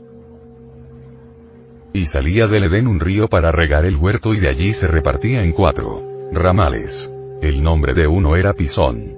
Este es el que cerca toda la tierra de Avilá, donde hay oro. Y el oro de aquella tierra es bueno. Hay allí también bedelio y piedra. Cornerina. La tierra de Avilá, es nuestro propio cuerpo, y el oro de esta tierra, son los átomos solares de nuestro sistema seminal, es decir, el oro potable del semen. El segundo río es Gion. Este es el que rodea toda la tierra de Etiopía. Este segundo río es el líquido cefalorraquídeo, que es el otro polo de nuestro sistema seminal, con el cual rodeamos toda nuestra tierra de Etiopía, es decir, nuestra cabeza y espina dorsal. Y el nombre del tercer río es Idekel. Este es el que va delante de Asiria, y el cuarto río es el Éufrates. Génesis 2. 11, 14. El río que va delante de Asiria, y el Éufrates son los dos polos de la fuerza seminal de la mujer. La mujer está delante de nosotros porque es la puerta del paraíso, y la puerta siempre está delante. El Edén es el mismo sexo y el árbol de la vida está en el mismo Edén. Este es el terrible secreto, indecible que jamás nadie se había osado divulgar. Este es el terrible secreto de la suprasexualidad. Estos cuatro ríos del Edén son las fuerzas sexuales del hombre y de la mujer. El árbol de la vida está en medio de los cuatro ríos del Edén. Echó fuera al hombre, y puso al oriente del huerto del Edén querudines, y una espada encendida que se revolvía a todos lados, para guardar el camino del árbol de la vida. Génesis 3. 24. Para practicar la suprasexualidad hay que ir acostumbrando el organismo poco a poco. Todo en la vida es solo cuestión de costumbres. Un fornicario es un sujeto que acostumbró sus órganos genitales a cohabitar intensamente.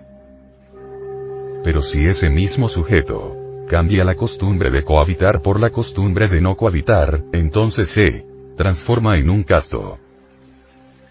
Tenemos por ejemplo el caso asombroso de María Magdalena, la famosa prostituta. María Magdalena vino a ser la famosa Santa Magdalena, prostituta arrepentida.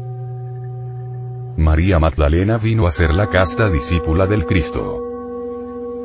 Pablo de Tarso, el encarnizado perseguidor de los gnósticos, después del acontecimiento que le sucedió en su camino a Damasco, recibió la sagrada iniciación y dejó la costumbre de perseguir a los cristianos, y en cambio adoptó las costumbres gnósticas, y se volvió un profeta gnóstico, cristiano. Un malvado, si cambia sus costumbres de malvado, por las costumbres de santo, se vuelve santo. La castidad de la que habla el gnosticismo no es cuestión de poses, pietismos o retórica de catecismos. Cuando nosotros hablamos de castidad, aludimos a la decencia sexual, a la castidad científica, a la suprasexualidad. A la unión que se verifica entre esposo y esposa, no para crear hombres sino para formar dioses. Pero el hombre, corriente, el hombre común ni siquiera se une como los animales, para crear animales, sino que lo usa para saciar torpes y brutales apetitos. Los enamorados mantienen una fuerza arrolladora. Su atracción es tan poderosa que rechaza toda amenaza para separarlos. Son capaces de todos los sacrificios cuando están ligados por esa fuerza irresistible con el fuego del amor, hacen de la vida un paraíso. Pero todo este Edén, en medio del cual viven, se les esfuma cuando lo concluyen con la unión puramente animal, cuando fornican, entonces pasan a otros estados. Al cansancio, al hastio, a la desilusión. Aquí se cumple la máxima de Virgilio. Post quitum animalia tristia. El Amor lo exaltamos cuando nos unimos para prender nuestros fuegos internos, magia sexual, y lo extinguimos cuando la unión es puramente animal, cuando violamos la ley divina. El amor obra milagros cuando le damos cabida en nuestro corazón, por ello, como dijo un psicólogo la mujer cuando ama a su marido, le soporta hasta sus vicios, pero cuando no le tiene amor, hasta sus virtudes le fastidian. En la misma forma como el amor obra milagros y hace que los que lo perciben, hagan de la vida un paraíso, en esa misma forma el hombre sediento de luz, atrae hacia sí el conocimiento. Y, como las puertas de su comprensión están permanentemente abiertas, puede entrar la luz del conocimiento. Por ello el sabio vive permanentemente en función de estudio. Por ello, el filósofo se extasía con la naturaleza, porque ella es un libro abierto, y en el que solo saben leer los dignos. Por ello el profesor vive aprendiendo, porque se da cuenta que el conocimiento es infinito, y para saciar las ansias de conocimientos que le demandan sus discípulos, se ve obligado a ir más allá del alcance de sus discípulos. Por ello, en el templo de Delfos, templo de la sabiduría, mantiene en el frontis del edificio un letrero que dice así. No se te ipsum. Conócete a ti mismo, y conocerás el universo. Indoamérica por medio de sus esculturas, códices, etc. Conduce al estudioso, al que tiene sed de verdad de conocimiento, por una vía de estudio sencilla, práctica y muy recta para conquistar la sabiduría y la conciencia de sí mismo. Por nuestra parte, deseosos de hacer llegar la suprasexualidad a quienes la anhelen para que ellos también reciban la luz de su palabra y el saber de su experiencia aspiramos por medio de este audio cuaderno de formación sexual estudiar la sexualidad de nuestros hermanos mayores. Ponemos este tipo de sexualidad superior al alcance de innumerables personas de distintos conocimientos, oficios y profesiones, que no tienen información suficiente sobre lo que es el suprasexo. La fusión sexual entre lo masculino, águila igual espíritu, y lo femenino, serpiente igual agua, San Agustín Colombia. Pero el sexo en Indoamérica no solo tuvo relación con la fecundidad de la tierra, en que se desarrollaron culturas y artistas extraordinarios, sino que iba lo más profundo, a la creación del hombre solar.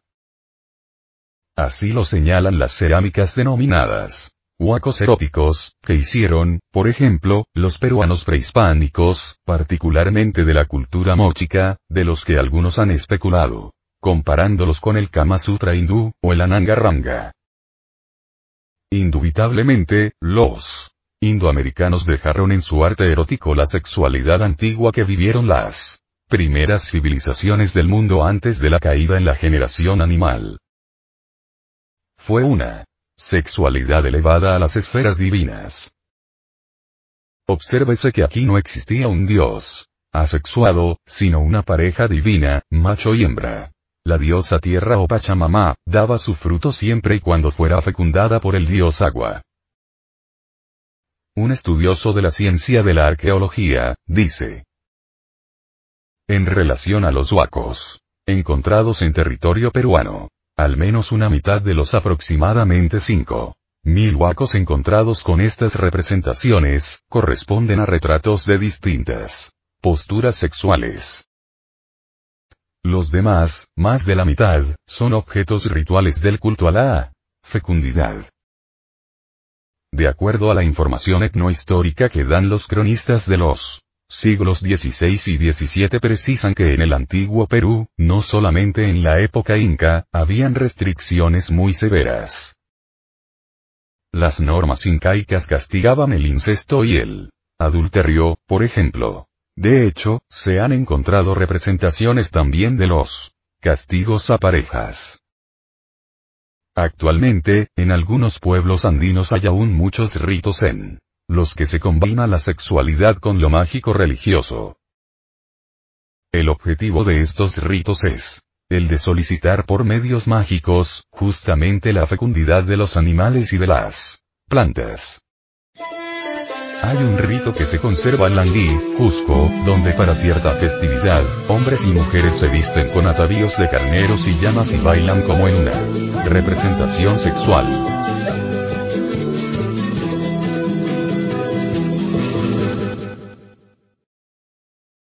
Asociación de Centros de Estudios Gnósticos, Antropológicos, Psicológicos y Culturales, de Colombia. A. C. Te invitamos a visitar nuestro luminoso portal en Internet www.acegap.org www.acegap.org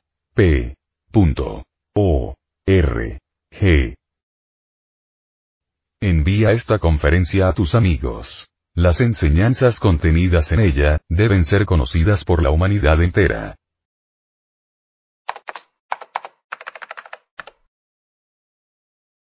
Lectura en movimiento. Difusión sin fronteras.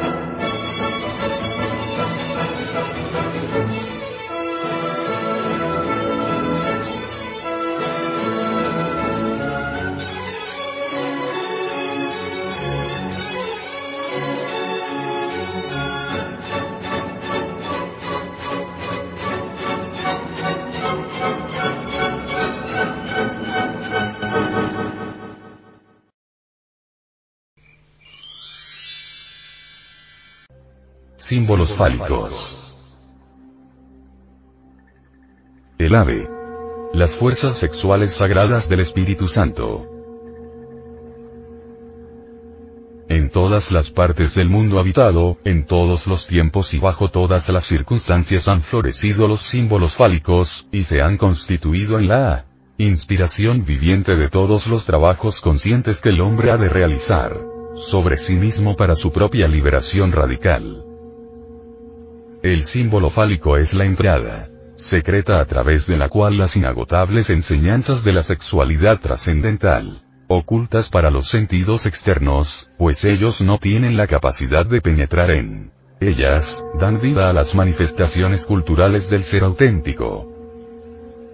Los símbolos fálicos no se fabrican, no pueden pedirse, inventarse ni suprimirse, son producciones espontáneas de la psique, del alma, y cada símbolo lleva dentro de sí, la potencia, germen de su fuente. El símbolo fálico contiene mucha más realidad que la misma historia, puesto que, mientras esta última es una narración de sombras, de hechos temporales y transitorios, el símbolo fálico refleja verdades eternas, principios universales. Esto explica por qué encontramos conocimientos tan similares sobre temas sumamente incomprensibles para la razón subjetiva del ser humano, en lugares y épocas que, aparentemente no tienen ninguna conexión entre sí. Nos hemos preguntado si es casualidad, por ejemplo, que los mayas en sus enseñanzas presenten la cruz como un símbolo fálico, donde el palo horizontal representa el sexo femenino y el vertical el sexo masculino y que en sus jeroglíficos manifiestos que en el cruzamiento de estos dos principios eternos esté en potencia la salvación o liberación del ser humano, y que este símbolo aparezca esparcido por todo el mundo antes que surgiera la religión cristiana. Y en algunos casos definitivamente con la figura de un hombre crucificado en ella. Así podríamos llenar páginas enteras citando similitudes de este tipo, sin embargo, lo importante es comprender que estos símbolos fálicos no se deben al azar, sino que obedecen a una causa psicológica precisa, efectiva. El símbolo fálico del ave lo encontramos en las más importantes civilizaciones. En el Egipto tenemos el ave del sol, representado por Horus como dios con cabeza de halcón. Dentro del mundo maya observamos el gavilán, que es para ellos el ave sagrada, mensajera del soplo del espíritu, el dios principal, las fuerzas del espíritu, que velan por los héroes, iniciados o seres que están eliminando el yo. Entre los Méxicas tenemos a Huitzilopochtli representado por el colibrí asociado al sol. Nace de una virgen, de las plumas preciosas del espíritu, y acaba con los enemigos de su progenitora. Indicando que el espíritu debe tomar las armas y combatir valientemente a los guerreros del mal y del error. El yo psicológico pluralizado. En el mito de Perseo y la Medusa tenemos a Pegaso, el caballo blanco alado, que nace inmaculado de la sangre de la Medusa. Sus alas se asocian al ave sagrada, símbolo del espíritu, que representa a los valores del ser que surgen con la aniquilación de Medusa o el yo psicológico animal, y nos eleva a las regiones superiores o reino de los cielos. La presencia de las fuerzas sexuales del Espíritu Santo tampoco faltan en la epopeya de Rama.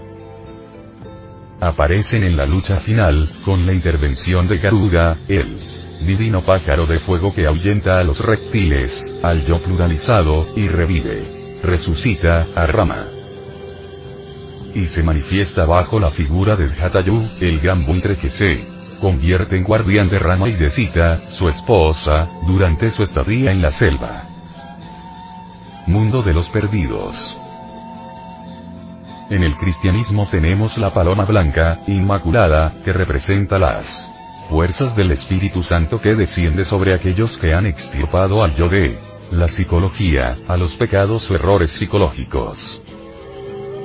Y aparece fecundando siempre a la Virgen Madre. Así pues, Horus, el gavilán, Huitzilopochtli, Pegaso alado, la paloma blanca, el águila azteca, el cóndor inca, etcétera, etcétera, representa al Espíritu Santo, a la fuerza sexual. Ese es el Hijo amado del Padre que está en secreto, en el que están puestas todas sus esperanzas. El gnosticismo auténtico sabe muy bien que en la fuerza del Espíritu Santo o sexual está la liberación final de toda la rueda de retornos, el Sansara, al no estar sometido más al sufrimiento, a la enfermedad, a la vejez y a la misma muerte y llegar a la iluminación absoluta. Así, pues, en el símbolo del ABC, conjuga una mezcla de misterio y de potente emoción mística que aún en la actualidad, es capaz de transmitir al místico investigador. En el Popol Vuh de los mayas, el ave y la serpiente figuran como creadores sexuales del universo, Tepeu y Cucumat se envían un gavilán al inmenso mar de la gran vida, para traer la serpiente con cuya sangre maravillosa amasan el maíz amarillo y el maíz blanco. Dice el Popol Vuh que con esta masa de maíz blanco y amarillo mezclado con la sangre de la serpiente, el dios Sakol formó la carne de la gente. El ave representa al espíritu universal de vida. La serpiente representa al fuego sexual o fuego del amor del tercer logos o Espíritu Santo. La sangre de la serpiente indica las aguas del Génesis, o gran esperma universal, el Ensenimis, en cuyas aguas está el germen de toda vida. Estas aguas son la sangre de la tierra, según el filósofo maya. La diosa Coatlicue es la madre de la vida y de la muerte, o sea, la sustancia seminal, que bien usada nos salve. Desperdiciada perdemos el alma. Realmente el fuego sexual del tercer logos hace fecundas las aguas de la vida, para que surja el universo. En la teogonía maya, dos dioses intervienen en la creación, uno que le da la vida y la forma al hombre, y otro que le da la conciencia. El tercer logos al hacer fecundas las aguas de la vida interviene entonces el segundo logos infundiendo conciencia en todos los organismos. El gavilán chumí, el guacamayo no, el cernitaloxensenbak, el tapirtzimincax y la serpiente can, son los factores básicos de los mitos geogénicos mayas. Estos símbolos se utilizan exotérica y esotéricamente. En el campo exotérico o público simboliza hechos de tribu, acontecimientos históricos, etc. En el aspecto esotérico o secreto, o psicológico la cuestión es altamente científica, profundamente filosófica, sublimemente artística y tremendamente religiosa. El cáliz. El órgano sexual femenino entre la noche profunda de todas las edades, descubrimos con asombro y contemplativo el vaso sagrado, en el fondo de las grandes culturas indoamericanas. El vaso sagrado ha sido considerado en todas las escuelas de regeneración como un motivo trascendental, sin el cual toda teogonía quedaría sin expresión mística y ceremonial. El vaso sagrado es ostensiblemente el mismo cáliz del cristianismo. Es también el vaso de Hermes, símbolo viviente y filosofal del Eterno femenino, de sus órganos sexuales, tenido por sagrado en todas las escuelas de auto, educación íntima. Quero, culturas prencaicas. El vaso sagrado o cáliz cristiano se asimila al Alcayoni, a la gran matriz del mundo, al seno profundo de donde todo nace y a donde todo retorna. El cáliz sagrado, es la copa o vaso hermético de los viejos sabios alquimistas medievales, donde se realizan todas las transformaciones de la materia prima. El enseninis, el mercurio. De la filosofía secreta. Es por tal motivo, el atenor del Laboratorium Oratorium de los sabios. Existen tradiciones muy respetables que nos hablan acerca del vaso sagrado, tan sublime como la del Santo Grial. Encontramos un paralelismo extraordinario entre el vaso sagrado de las culturas de Indoamérica y los misterios iniciáticos de todos los pueblos de la tierra. Cierta leyenda inca dice que cuando el sacerdote oficiaba en su templo el ritual sagrado, el vaso, cáliz, copa o gomor, símbolo viviente del yoni femenino, un denso crepúsculo, la niebla del fuego se esparcía deliciosamente por todo el ámbito del templo. Desde arriba, desde los cielos, descendía un purísimo rayo de luz, que al caer sobre el vaso hermético, recordaba los misterios del sol. Los misterios sexuales. Son tantísimos los vasos de altar encontrados en Indoamérica. Verbigracia, 1. Encontrado en Guatemala, decorado con jeroglíficos y donde un sacerdote vestido con piel de jaguar, indicando su alta iniciación, realiza danzas rituales con una serpiente. Símbolo de la Madre Divina Kundalini. O vasos policromados que fueron trabajados. A mano que representa escenas mitológicas de nuestras culturas antiguas. El decapitado. Habrá usted notado, amable oyente, que en lo que va de este cuaderno de formación cultural sexual, hemos utilizado repetidas veces la palabra desintegrar, eliminar, aniquilar, decapitar, y otras que de similar forma implican destrucción y muerte de nuestro querido ego yo psicológico. Se ha evitado recurrir a vocablos que pudieran indicar cambios superficiales y aparentes, mejoras o alteraciones superfluas del ser humano. Y es que la psicología gnóstica, la psicología de los indoamericanos, es terrible y exigente. Plantea la transformación del ser humano en forma íntegra, hasta la raíz, y esto no sería posible sin la energía de la muerte. 12.722 decapitado con las siete serpientes de fuego levantadas y el falo erecto Museo de Antropología, México Existe una filosofía en la muerte. Los indoamericanos reverenciaron profundamente a la madre vida y a la madre muerte. Y algunos, incluso, representaban a la una estrechamente unida a la otra. Los hindúes adoraron a Shiva, el Espíritu Santo, como una fuerza cósmica de doble aspecto. El creador y el destructor. Toda transformación real y profunda exige la muerte previa de la forma vieja. Ciertamente primero debe morir el grano para que la planta pueda nacer de él. En lo que respecta a nosotros, primero debe morir el yo para que nazca en nosotros la luz, la verdad, la conciencia. Por ello es que grandes religiones antiguas han predicado la aniquilación del yo de los pecados capitales en el cristianismo, como un paso imprescindible para obtener la felicidad y la sabiduría verdadera, la misma liberación. Buda enseñó, y si el egoísmo del yo se destruye en vosotros, estaréis por encima del nacimiento, de la vejez, de la enfermedad, de la muerte, y escaparéis a todo sufrimiento. Se salva aquel cuyo yo desaparece ante la verdad. Observe que no estamos hablando de correcciones en el individuo, ni de la sujeción de su vida a algún código de conducta, ni tampoco de modificaciones en su comportamiento. Estamos hablando de profundas revoluciones internas. Hasta el momento hemos seguido el camino equivocado. Hemos querido buscar el cambio en la continuidad y en la vida mecánica. Hemos intentado reparar y decorar nuestra propia escultura psicológica, en lugar de destruirla y fundirla de nuevo, creando algo completamente distinto. En el Museo de Antropología e Historia de la Ciudad de México, Distrito Federal, se encuentra un monolito fálico que representa a un hombre decapitado.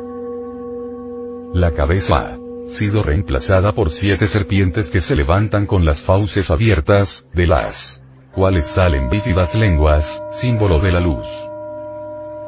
El hombre tiene el falo en erección. De su columna vertebral salen rayos de luz a los cuales señala con una de sus manos. Las siete serpientes simbolizan a Quetzalcoatl, en el cristianismo el Cristo, en el Hindostana Vishnu. El falo en erección, indica que las siete serpientes con vívidas lenguas son el fuego sexual del adepto, el Espíritu Santo. Hechos 2. 14, dice. El fuego sagrado de Pentecostés, salía como lenguas de fuego por sobre las cabezas de los apóstoles. El falo en erección en forma de palma, simboliza que solo por el suprasexo se libera el hombre de todas sus abominaciones, errores psicológicos, pecados, y alcanza Así la victoria, la liberación final, la salvación crística. El tigre humanizado. El tigre humanizado se convierte en una realidad concreta en toda Indoamérica.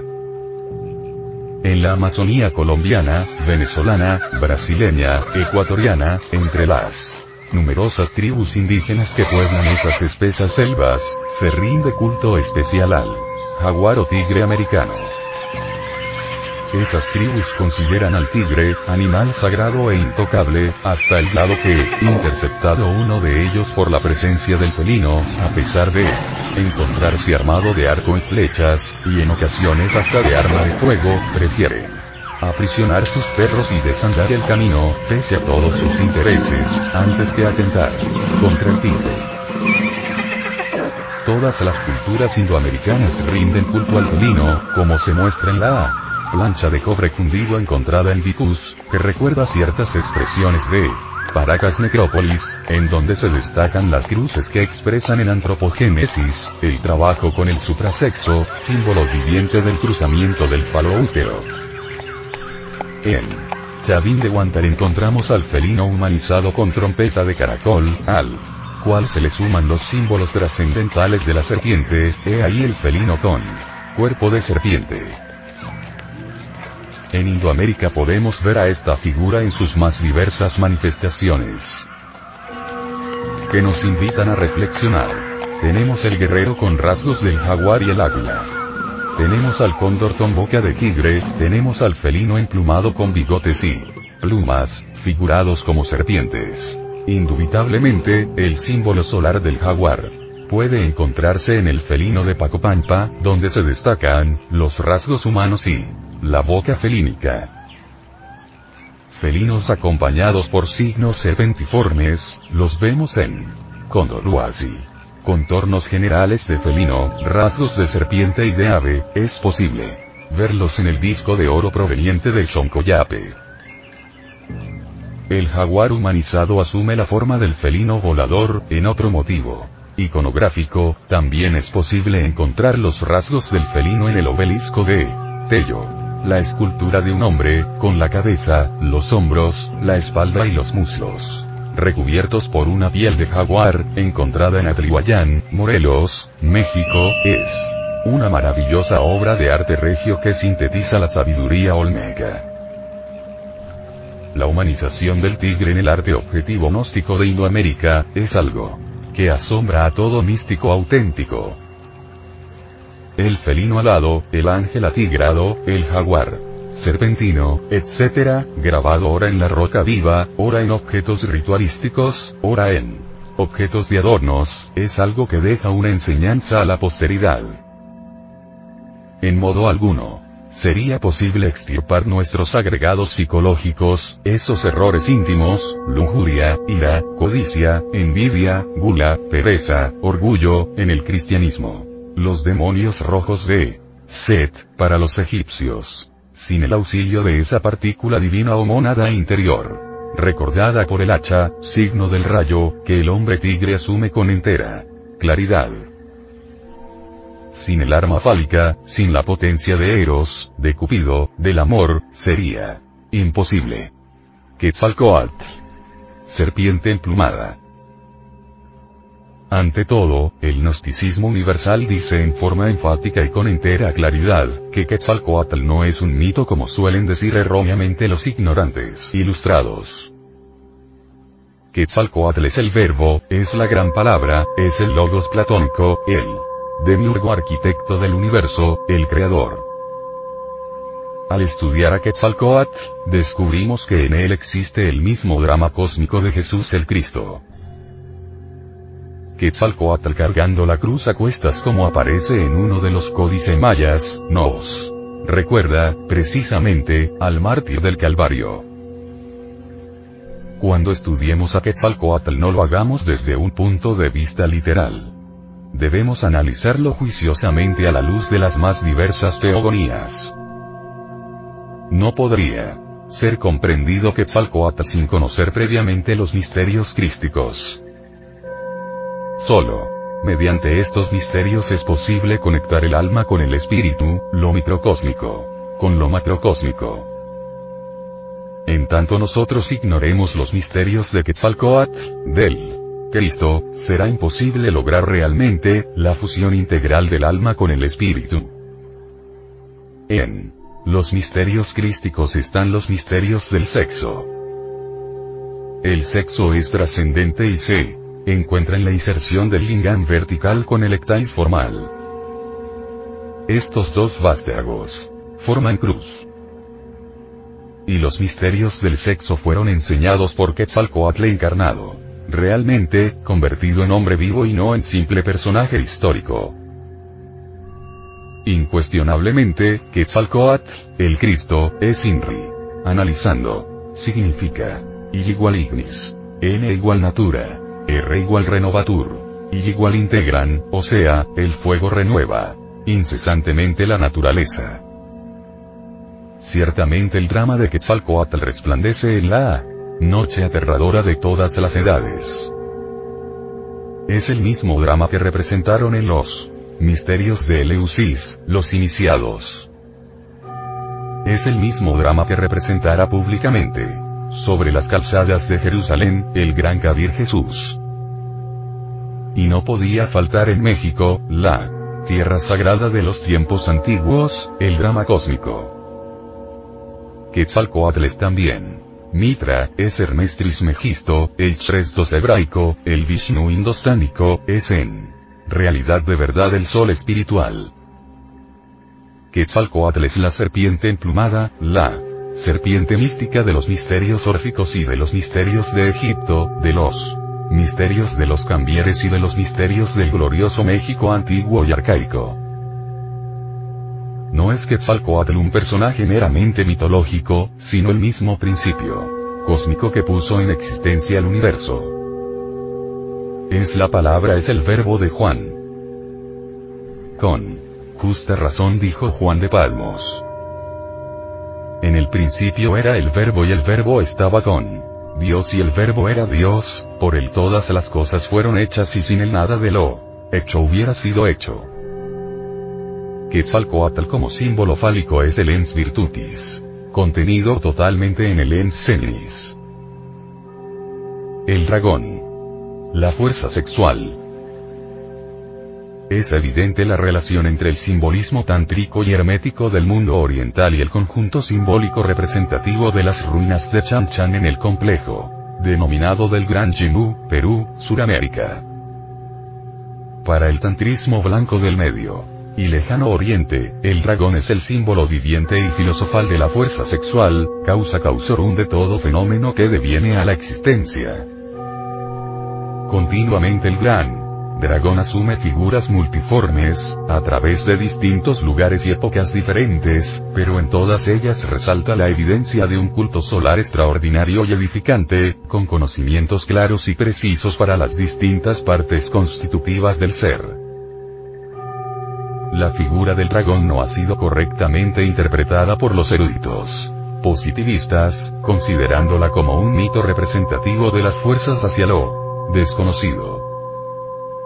Tal interpretación revela ante todo, un desconocimiento causal de la simbología del dragón. Si el dragón hubiese significado solamente algo negativo, nunca los grandes sabios orientales de la Orden Sagrada del Tíbet, lo hubieran adoptado como basamento de toda su doctrina de regeneración sexual y psíquica. La Orden del Dragón Amarillo tiene siete gemas preciosísimas relacionados con los distintos grados de la razón objetiva, que obedecen en su honda significación y vivencia a la unidad de la experiencia mística, y la percepción instintiva de las verdades cósmicas, y por tal motivo, no pueden ser enunciadas mediante la formulación de conceptos lógicos o mediante el juego convincente de los razonamientos subjetivistas del animal intelectual falsamente llamado hombre auténtico. Tales gemas pueden reconocerse directamente en las grandes escuelas de misterios y esto, únicamente mediante la experiencia directa, o sea, mediante el espíritu, jamás podría obtenerse mediante la lógica formal. El dragón moviéndose en el agua, en el fuego, en los aires y en la tierra, es algo que invita a la reflexión. Ostensiblemente el correlato de este conocimiento escapa siempre a los normales análisis de la lógica formal y se haya dirigido y orientado hacia el ser. Interpretable únicamente mediante la dialéctica de la conciencia. Mediante un juicioso estudio comparativo iconográfico, se puede verificar que las distintas concepciones simbólicas del dragón a través de varias edades hablan el mismo lenguaje, con todas sus cualidades y características. El dragón es un símbolo muy antiguo detectable en todas las escuelas de autoeducación íntima con bases históricas irrefutables. El dragón amarillo y solar es el símbolo viviente y filosofal de la fuerza sexual. En el Museo Británico todavía pueden verse dragones alados y con escamas. Entre los nasenios, gnósticos cristianos, el dragón es el hijo del hombre, sus siete Estrellas resplandecen en la diestra del Alfa y Omega del Apocalipsis de San Juan. Si observamos el motivo central de la huaca del dragón podemos verificar por sí mismo y en forma directa, la presencia de la serpiente dragón bicéfala, que muchos han identificado con el arco iris, que representa las siete gemas del dragón. Amarillo, paralelismo extraordinario que une en un todo a la China milenaria con el Perú precolombino. Bajo la ejida del dragón se funden a un tiempo, América y Extremo Oriente. El poporo en los diversos grupos étnicos de la Sierra Nevada de Santa Marta. Cuando el mama se decide iniciar a un joven, si éste quiere ser iluminado, es porque quiere tener poporo, quiere aprender la ley de los antiguos, quiere ayudar a sostener el mundo. Luego el mama cita al joven a un lugar donde deberá realizarse la ceremonia, que generalmente es cerca de la casa del mama, y va únicamente seguido por el joven al lugar acordado. Al llegar entona un canto a la Madre, Dios Madre, y pone luego en la boca del joven cuatro hojas de coca que extrae de su mochila. Cuando ha masticado estas hojas, el mama las extrae de la boca y le da otras cuatro, y así cuatro veces. Luego el mama saca de su mochila un calabacito. Con cal y palillo de madera, manufacturados ambos por el joven y entregados el día anterior al mama. Poporo Cojí. Sierra Nevada de Santa Marta. Colombia. El calabacito no tiene aún abertura y el mama le entrega los dos objetos y dice. Ahora te doy mujer. Como ya eres hombre, te doy ahora mujer. Enseguida él. Mama explica al joven el simbolismo del calabacito. Este representa el órgano sexual femenino. El palillo de madera es el pene, introducir el palillo al calabacito. Corresponde al coito. Después el mama ordena al joven perforar el calabacito con el palillo y le indica que este acto representa la refloración. Que es un rito sagrado en muchas tribus indoamericanas. El joven empuja el palito contra un extremo del recipiente y produce una abertura redonda. Luego da cuatro vueltas con el palillo. Alrededor de esta abertura. Entonces el calabacito es suyo.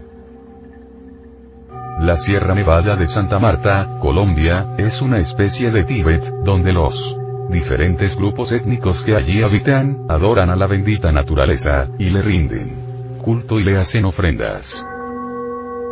Allí existe un templo donde se recibe el grado de Poporo, llamado el Templo de Socarua.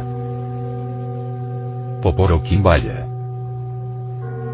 Con el nombre de Quimbaya se conoce una pequeña tribu del Valle del Cauca, Colombia, pero que se aplica a la extensa zona arqueológica que encierra parte de la cordillera central y del norte del departamento mencionado.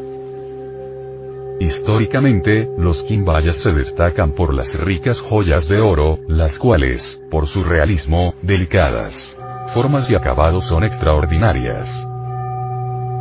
Sobresale en sus cerámicas la calidad artística de sus decoraciones, por su modulación, simplicidad y alta belleza.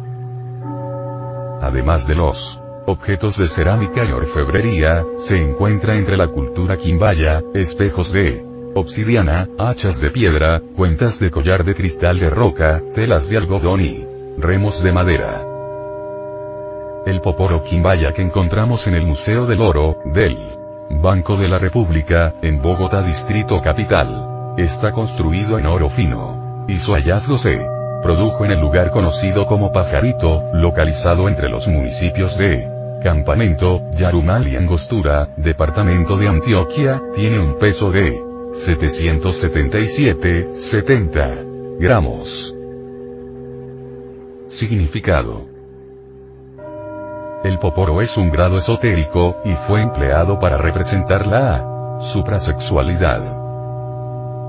Es el símbolo viviente del Toni, que es el órgano sexual femenino. Las cuatro borlas representan la cruz de la iniciación, y esta es fálica. La Conexión del falo vertical, órgano sexual masculino, con el y forma cruz. Es la cruz de la iniciación que nosotros debemos echar sobre nuestros hombros. Las cuatro borlas de este poporo es el santo y misterioso tetragramatón, que es el nombre sagrado del Eterno, que los hebreos representaron con cuatro letras, así. Iod igual hombre. E igual mujer. Vau igual falo fuego. E igual útero o agua. Poporo. Estas cuatro palabras, hombre, mujer, fuego y agua, nos llevan a la práctica de la suprasexualidad. Conexión sexual falo-útero sin eyacular el ensenimis, para levantar, como decía Moisés, la serpiente sobre la vara y llevarla al corazón, recibiendo la cruz de la iniciación en el templo de la Madre Divina Isis. Las cuatro borlas también representan los cuatro elementos físicos los cuales debemos utilizar en la alquimia sexual. Tierra, que es la sal. El fuego, que es el azufre o espíritu. El agua, que es el mercurio en senilis. Y el aire que es el azogio o energía sexual transmutada. Y los antiguos alquimistas decían que al azufre debe fecundar al mercurio de la filosofía secreta para que la sal se regenere, o sea, que el fuego debe fecundar al agua para que el hombre se regenere, es decir, se auto-realice. Máscara de puma. dibujo que ha sido encontrado sobre el dintel central de la Puerta del Sol, se adornan con cabezas y sujeta unos cetros de cóndor. La Puerta del Sol es un pórtico gigantesco, tallado en un solo bloque de andesita, el cual se eleva, orientado a levante, en el enorme recinto de Calasasaya, ubicado en Tiahuanaco, centro arqueológico situado en el departamento de La Paz, Bolivia, a pocos kilómetros del lago Titicaca.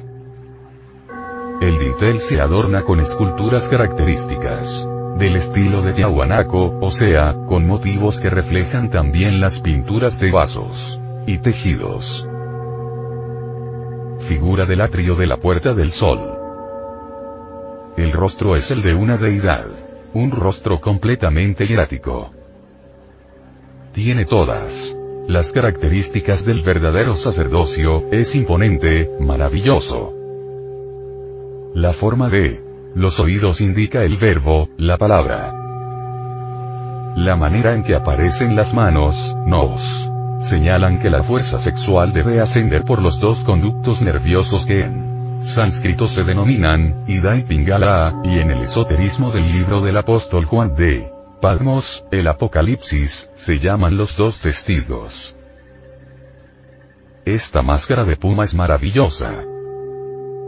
Los caballeros tigres, de los que hablan textos antiguos mesoamericanos, son esos grandes maestros de sabiduría que cual auténticos felinos o jaguares de la psicología revolucionaria, se han lanzado contra sí mismos, contra sus propios defectos psicológicos esgrimiendo la lanza que representa la fuerza sexual. Los cetros de cóndor que ascienden, alegorizan al resplandeciente dragón de sabiduría y se representa por el brillante astro que nos da vida, luz y calor. El sol. Tecusistecatlinanahuatzin. Dicen los textos aztecas, que en la ciudad de Teotihuacán se reunieron los dioses para crear el quinto sol y la luna, que alumbra a la humanidad en la edad presente, y hablaron entre sí y dijeron, Venid acá, oh dioses. ¿Quién tomará sobre? Sí, ¿quién se hará cargo que haya día, que haya luz? Dos fueron los dioses que se ofrecieron, el primero fue el arrogante Tecusistecatl, señor de los caracoles. El segundo fue el modesto Nanahuatzin, cuyo nombre significa el purulento o bubosillo. Ambos se prepararon haciendo penitencias para cometer la empresa de arrojarse a una hoguera y salir de ella transformados en sol. El señor de los caracoles comenzó a hacer sus ofrendas para propiciar un buen resultado. Las ofrendas rituales consistían en ramas de abeto y en bolsas de barba de pino en las que debían colocarse las púas de maguey con que se punzaba el penitente. Pero el ostentoso señor de los caracoles ofreció plumas de quesal en vez de ramas de abeto y bolsas de oro con espinas hechas de piedras preciosas. Y en vez de punzarse y ofrecer su propia sangre se contentó con presentar sus espinas hechas de coral. El purulento en cambio, se sangró en abundancia y ofreció auténticas ramas de abeto y agudas espinas de maguey. Llegado el momento del sacrificio, dispuestos los dos dioses a lanzarse al fuego, el señor de los caracoles fue el primero en hacer el intento. Pero el dios arrogante, probó cuatro veces y en las cuatro tuvo temor. Por no morir quemado el señor de los caracoles perdió la oportunidad de convertirse en sol. Tocó entonces el turno al dios, purulento. Todos los dioses reunidos en Teotihuacán contemplaban la escena. Purulento cerrando los ojos se arrojó al fuego hasta consumirse, siendo su destino transformarse en el sol de esta quinta edad. Desesperado el señor de los caracoles. Se arrojó entonces también a la hoguera, pero habiéndolo hecho en forma tardía, se convirtió únicamente en luna. Esto significa, que si queremos transformarnos radicalmente, debemos imitar al purulento. Incinerar el ego. Solo mediante la fuerza sexual que es la misma potencia sexual, muere el purulento, el yo pluralizado. Desafortunadamente, no a todos los sujetos les interesa transformarse, disolver el ego. La mayor parte, las millones de criaturas que vivimos sobre la faz de la Tierra, preferimos el sendero del caracol, el camino lunar. Tunjos Muiscas.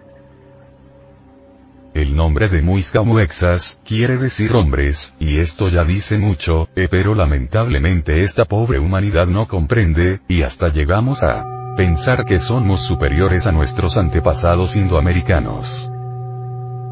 Si colocamos frente a frente un hombre real, en el sentido exacto de la palabra, y un animal, intelectual o múnculo racional, observaríamos que físicamente se parecen, pero Psicológicamente, anímicamente o espiritualmente son muy diferentes el uno del otro. Tunjo Muisca. Se piensa que para la llegada de los conquistadores, los muiscas eran habitantes de los altiplanos de Bogotá, Nemocón, Ubaté, Chiquinquirá, Tunja, Sogamoso y Saquencipa. Eran orfebres consumados, y esto así lo indica la perfección de los Detalles de sus objetos como diademas, brazaletes, pectorales, agujas, sonajeros, poporos y figuras para sus ofrendas ceremoniales, muchos elaborados con una aleación de oro y cobre llamada tumbaga. Y las formas más importantes de sus adornos son las aves, ranas, serpientes, lagartijas, felinos y especialmente hombres o tunjos, y en cada uno de estos, observamos un gran despliegue del arte regio de la naturaleza o arte objetivo, que es aquel que deja para la posteridad una enseñanza o doctrina del ser. En los tunjos que se exhiben en el Museo de Oro de Bogotá, Distrito Capital, podemos destacar rostros de deidades. Rostros absolutamente hieráticos, Muchos llevan mitras. Indicando todas las características del verdadero sacerdocio, son imponentes, maravillosas. Sus pectorales nos indican que debemos poner atención al fondo anímico del ser, que es lo que realmente cuenta. Esto significa que los muiscas conocieron profundamente los misterios esotéricos del Padre que está en secreto. Algunos tienen una actitud muy conocida entre los grandes iniciados, en la forma que aparecen nos enseñan la meditación interior trascendental. Muchos de estos tunjos se encuentran en actitud clara y abierta de meditación. Otros llevan cinturones, indicándonos que hay que trabajar mucho con la suprasexualidad para dominarlas bajas pasiones, los instintos animalescos sexuales, para poder transmutar la entidad del semen en energía creadora, y así poder empuñar el cetro de mando, o de los reyes. Dicen mucho pues, estos tunjos con su simbología, solamente estudiando la antropología gnóstica podemos lograr el conocimiento esotérico de Indoamérica. Vasija en forma de columna vertebral. Este soporte para vasijas que representa parte de una columna vertebral, está elaborado con mucho realismo. Sus dimensiones son de 41, 7 por 16, 5 centímetros. Está elaborado en cerámica, y es considerado como obra de arte clásico. Fue encontrado en Zapoteca, México y hoy se exhibe en la sala 8, donde encontramos los dioses de la guerra, que pertenecen a la serie de exposiciones que el antiguo Colegio San y Delfonso ha venido presentando, desde 1992, en México, Distrito Federal. Es verdaderamente una vasija muy extraña y dadas sus peculiaridades, es tenida como una pieza única. Vasija Zapoteca, México. Significado. La columna espinal representa el bastón de los patriarcas. Es el bastón de mando. Y símbolo viviente del falus masculino. Es el cetro de los reyes. La vara de Aarón. En las esculturas mayas encontramos la columna vertebral representada por el cetro. Y, Entre los mayas, el cetro aparece en muy variadas posiciones, por ejemplo, lo encontramos en algunas estelas llegando hasta el cinturón, que en hebreo corresponde a Od. Jod en hebreo corresponde al mundo astral, y esto mismo es aplicado a todas las escrituras sagradas de todos los pueblos. En otras esculturas aparece el cetro como una barra tosca, pesada, con dos alas laterales que nos dan la idea del caduceo de Mercurio de los sabios. En otras palabras, las dos fuerzas o principios eternos de la creación. Masculino, femenino, Adán, Eva, etc. La barra o cetro, en sí, representa la tercera fuerza, que es la energía creadora, el ensenimis, que es la fuerza que puede llevarnos a la autorrealización íntima del ser. Esta es la energía que sirve para llevar a cabo la gran obra del Padre que está en secreto. En otras esculturas mayas el cetro da también la idea de un hacha de doble filo, y esto nos hace recordar a los hermafroditas leñadores, que era una organización de andróginos perfectos o ifolios. Se llamaban leñadores porque con el hacha quebrantaban los árboles que tipifican nuestros errores psicológicos como la ira, el orgullo, la envidia, la inercia, la lujuria, etc. Esta es una vivísima ilustración del trabajo a realizar en uno mismo en la desintegración del ego. Resulta muy interesante que las esculturas de Copán, Honduras, tengan el cetro, la barra en el centro, mientras que en México, las esculturas tienen el cetro a los lados, o no lo tienen. El cetro en el centro, indica claramente que el poder de un hombre, en el sentido exacto de la palabra, reside en el sexo. Por eso se nos ha dicho con gran verdad, que en el semen y en la médula está nuestra liberación final. Esculturas de San Agustín. En las culturas de San Agustín encontramos dos clases de rostros principales. Humanos y felinos. Por lo general, encima de las cabezas de estas esculturas, podemos apreciar mitras. La mitra siempre ha representado a Logos, o sea, al Padre, que está en secreto, para un Jesús de Nazaret. El hecho que las figuras las tenga, indica claramente que son grandes jerarquías, pues es imposible concebir a una criatura solar sin Mitra. Recordemos al dios Mitra dios de la luz solar entre los persas, que lo ponían sobre un toro, símbolo del ego, con el cuchillo clavado sobre él. Lomo del animal. De la sangre, símbolo del fuego sexual, que emanaba del toro, brotaban las plantas y todo lo que es, ha sido y será. Estatua de San Agustín. Colombia.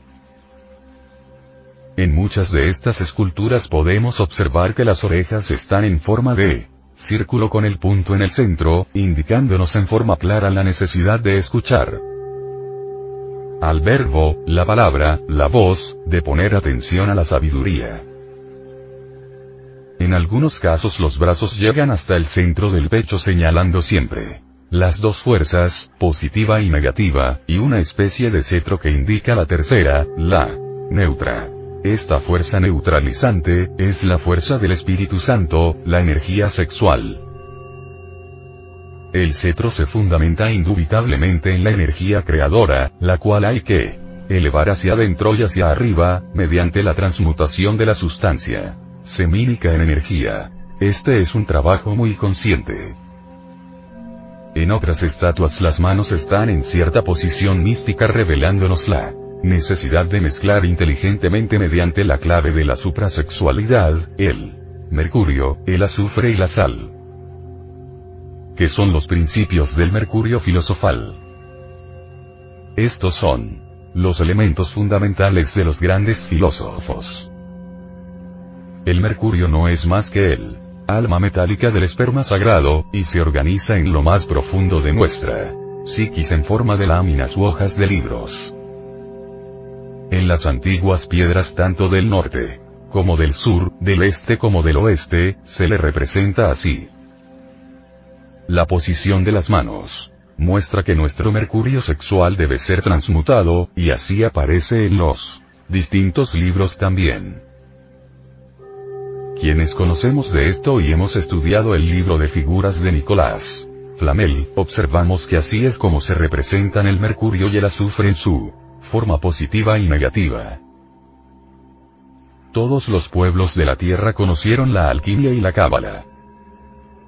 Los alquimistas de la Edad Media hablaron de la transformación del plomo en oro, o sea, de los metales groseros en metales finos, que indica la transformación de lo que somos ahora, animales intelectuales, en hombres reales. Así pues, este pueblo de San Agustín, Huila, Colombia, no es una excepción como lo señalan sus esculturas. Estas esculturas son tan valiosas, que jamás volverá a haber otras. ¿Quiénes serán capaces de hacerlas?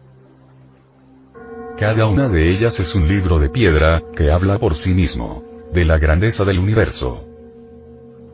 Cada monumento es anterior a la época de Jesús de Nazaret, son antiquísimas. El origen es Atlante. La serpiente. El fuego sexual del amor. Entre la noche profunda de las edades surge en forma extraordinaria la escultura indoamericana que ilustra con entera claridad con su arte regio, objetivo, gnóstico, a las distintas partes autónomas y autoconscientes del ser. El mensaje que presentan por doquier son testimonios que asombran a las facultades de cognición directa del investigador competente que posee la conciencia despierta. Son Profundamente significativas las simbólicas esculturas en piedra viva, los templos antiquísimos, sagrados santuarios del amor, que ofrecen una iconografía trascendental, que definitivamente escapa al análisis intelectual, reflejándose en forma suprarracional. Ante las facultades de percepción directa, con su fundamento viviente y filosofal en el ser. En la visión de la armonía universal de todas las culturas del mundo, descubrimos con asombro a Indoamérica, morada de los hijos del sol, mansión imperecedera de los hijos de la llama. Indoamérica es en sí misma, la gran cultura de los hijos del sol, lugar exótico donde florecieron sublimes civilizaciones y divinales reinos. En esta tierra solar, hoy uno de los lugares arqueológicos más importantes del planeta, existen tradiciones insólitas y grandiosos misterios que algo nos dicen sobre su origen inusitado. En toda Indoamérica se veneraron a los dioses, reyes, y todavía se les recuerda en las pictografías o en forma de simbólicas. Esculturas de piedra viva por ejemplo, en Tiahuanaco, Copán, Cusco, Chichen Itza, Palenque, etc., etc. Bien conoce el gnosticismo universal que la herencia del círculo consciente de la humanidad solar, quedó representada en la forma de sublimes portadas, exóticos monolitos, maravillosas estelas, escalinatas talladas, nichos escalonados y en la forma de extraordinarias esculturas que en silencio dicen mucho.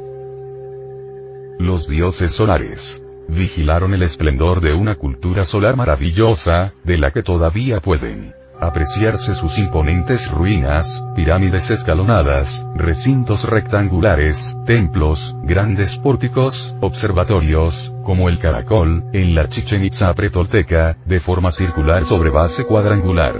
Su nombre alude a la escalera interior, que lleva una serie de ventanas de observación. En la antropología gnóstica es donde puede verse mejor el verdadero significado de los símbolos sagrados de Indoamérica. Ejemplos. La serpiente, el macho. Cabrío y de todas esas insignias de los poderes llamados ahora del mal.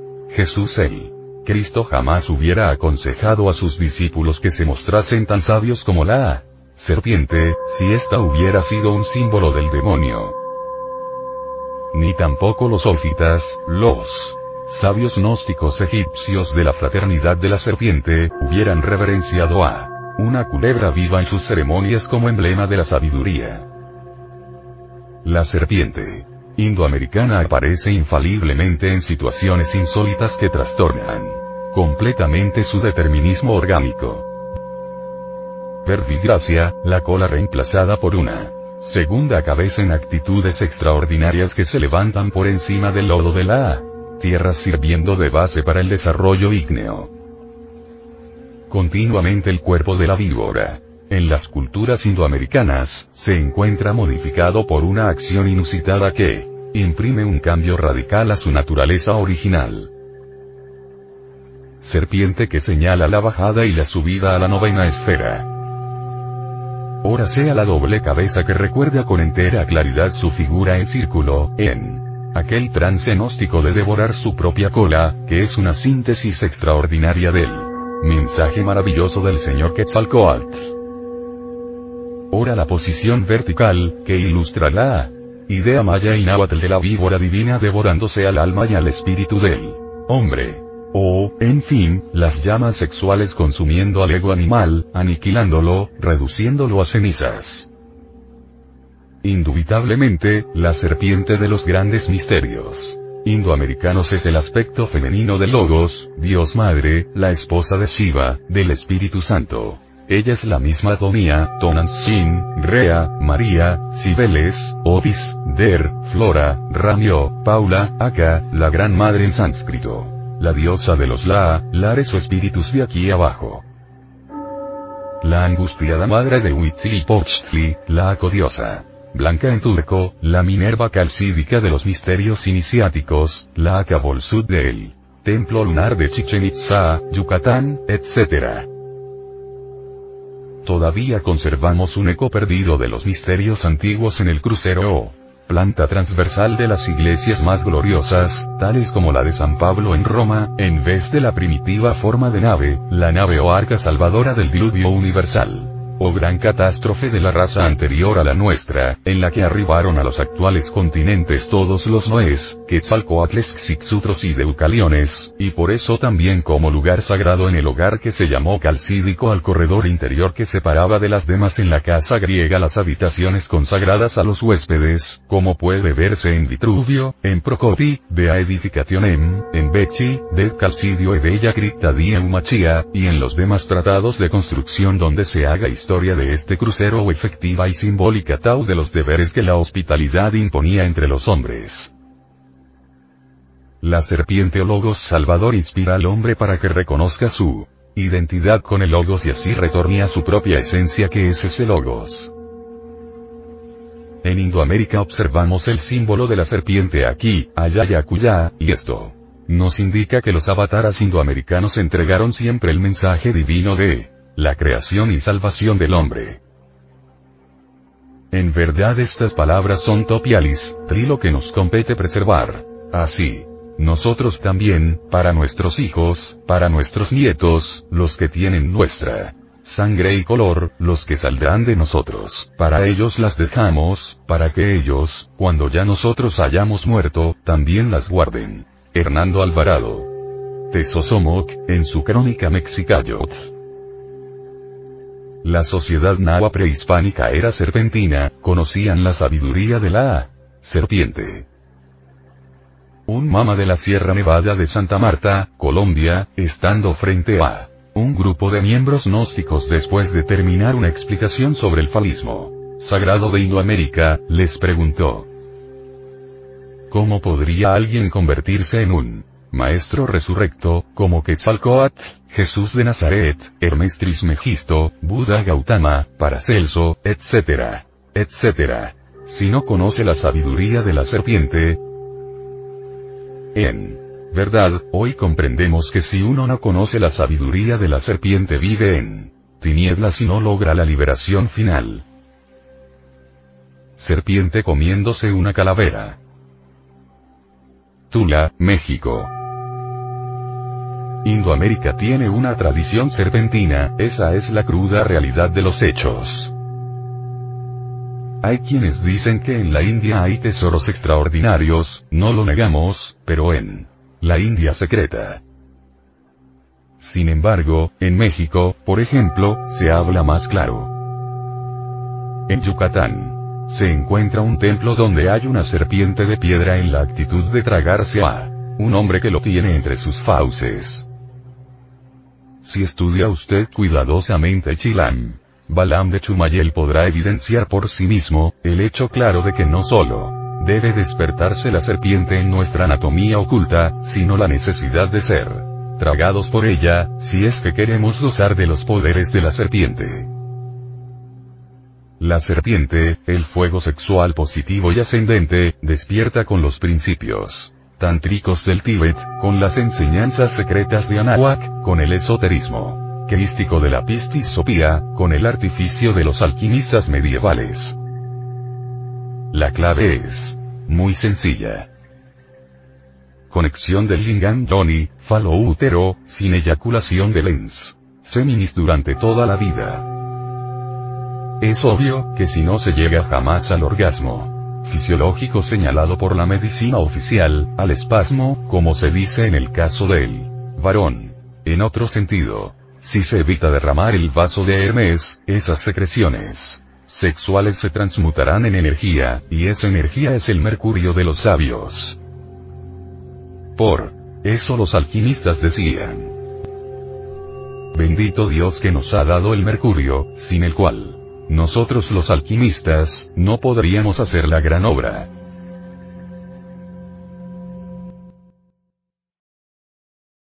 Asociación de Centros de Estudios Gnósticos, Antropológicos, Psicológicos y Culturales, de Colombia. A. C.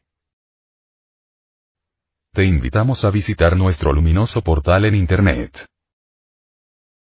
www.acegap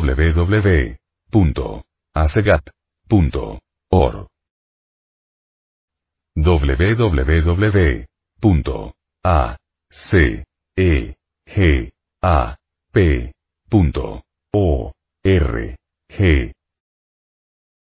Envía esta conferencia a tus amigos. Las enseñanzas contenidas en ella, deben ser conocidas por la humanidad entera.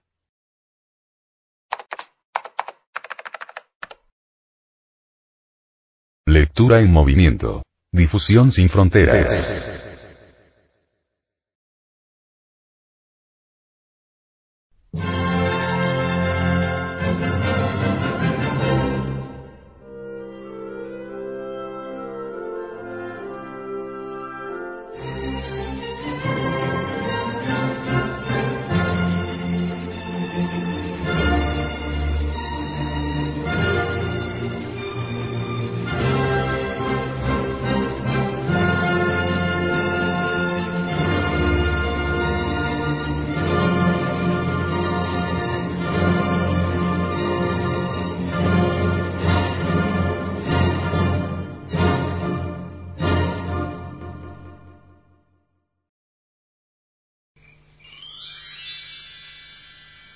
Epílogo. Todos los pueblos de la antigüedad rindieron culto al falo y al yoni, órganos sexuales masculino y femenino, respectivamente. Por aquellos tiempos estos órganos todavía eran considerados sagrados. En muchas cuevas paleolíticas se han encontrado símbolos fálicos ante los cuales se practicarían ritos mágicos con la esperanza de que estos propiciaran la fecundidad no solo de las mujeres, sino de la naturaleza, que es fuente de vida.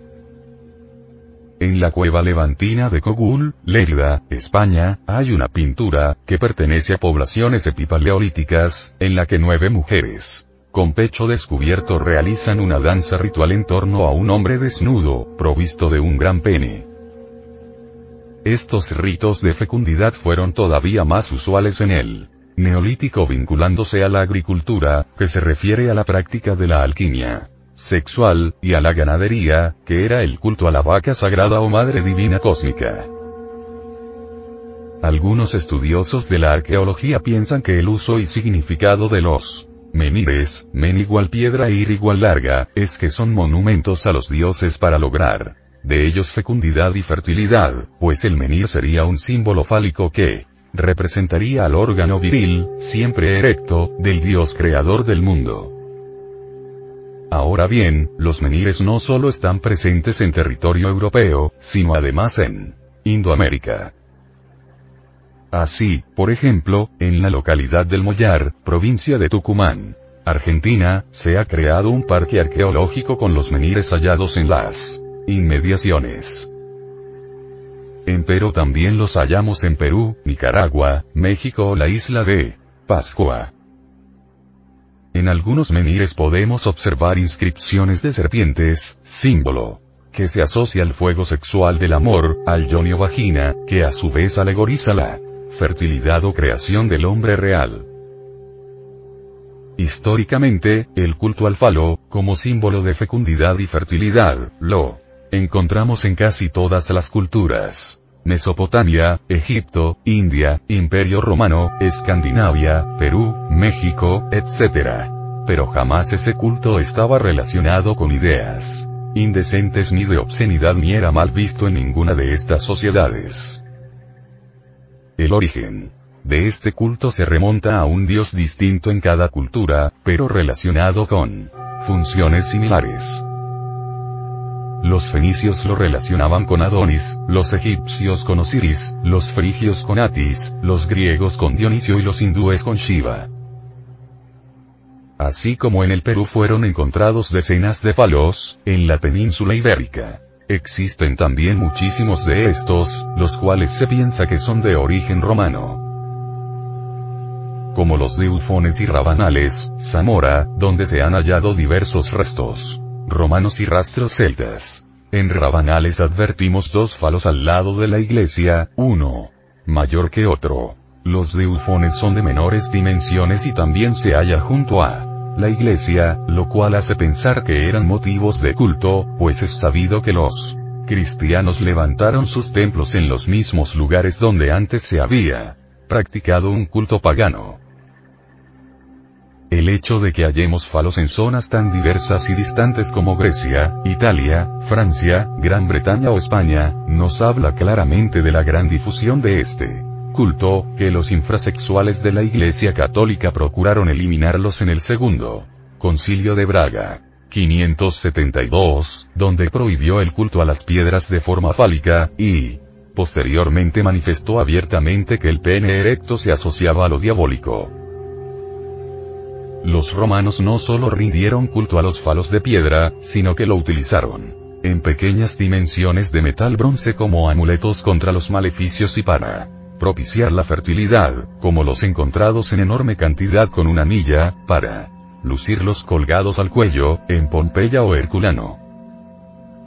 En los billares de la Almarcha, Cuenca, también se ha encontrado algún ejemplar de este tipo de amuletos, lo cual demuestra que esta práctica de la cultura romana fue suficientemente divulgada.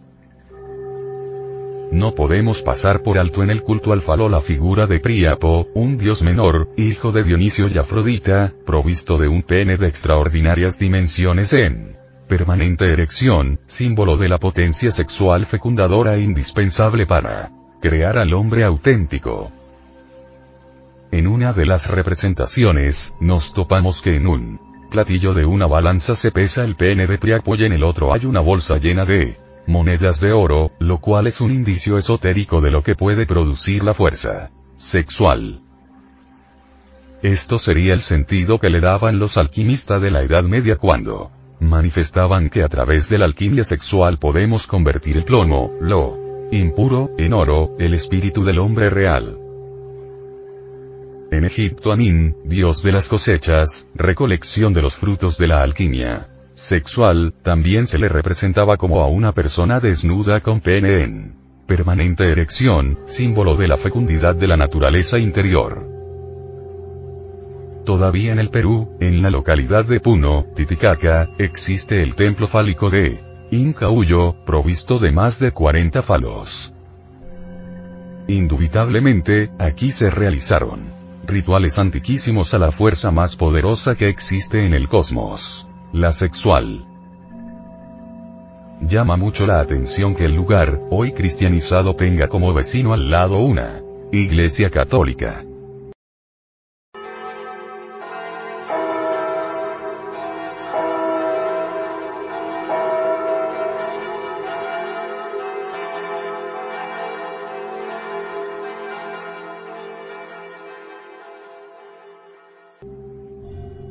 Algunas tribus africanas practican aún el rito de fecundación de la tierra, para lo cual los hombres introducen su pene en un trozo de caña y simulan el coito con la tierra, introduciendo el falo con la caña en agujeros elaborados previamente con el fin de simular una cópula ritual. En la India, actualmente el falo lingam sigue siendo reverenciado en muchos de sus templos. Hasta 1936 todavía se contaban, por lo menos, unos 14 falos, tantos como estaciones del Vía Crucis, todos ellos ubicados en las proximidades del Cerro de la Montanilla, Los Hinojosos, Cuenca, de 1,04 metros de altura. Actualmente solo han quedado 8 de ellos. Uno, partido en dos en forma diagonal, se encontraba hasta hace cuatro años en la casa Curato. Otro, algo deteriorado, que durante un tiempo estuvo en la ermita de las tres culturas, en el año 2002 fue donado al ayuntamiento que lo guarda en el patio de una nave a la salida del pueblo. Y cinco de ellos actualmente están ubicados en el Cristo Calvario. El octavo, hasta hace poco, se hallaba la entrada de una finca extramuros del pueblo, cercana al Cerro de la Hontanilla. Según refiere Josefa Martínez Izquierdo, de 93 años de edad, estos falos, que, con la llegada del cristianismo se reutilizaron como estaciones de un vía crucis campestre, hasta 1936 estaban provistos de una cruz y el vía crucis se iniciaba, a la salida del pueblo, en el margen izquierdo de la carretera que va a Quintanar de la Orden, ascendiendo después por el cerro hasta más allá de donde se ubica el Calvario actual. Según José María Rubio, durante la Guerra Civil de 1936 se les quitó la cruz y algunos falos quedaron enterrados en la cuneta de la carretera.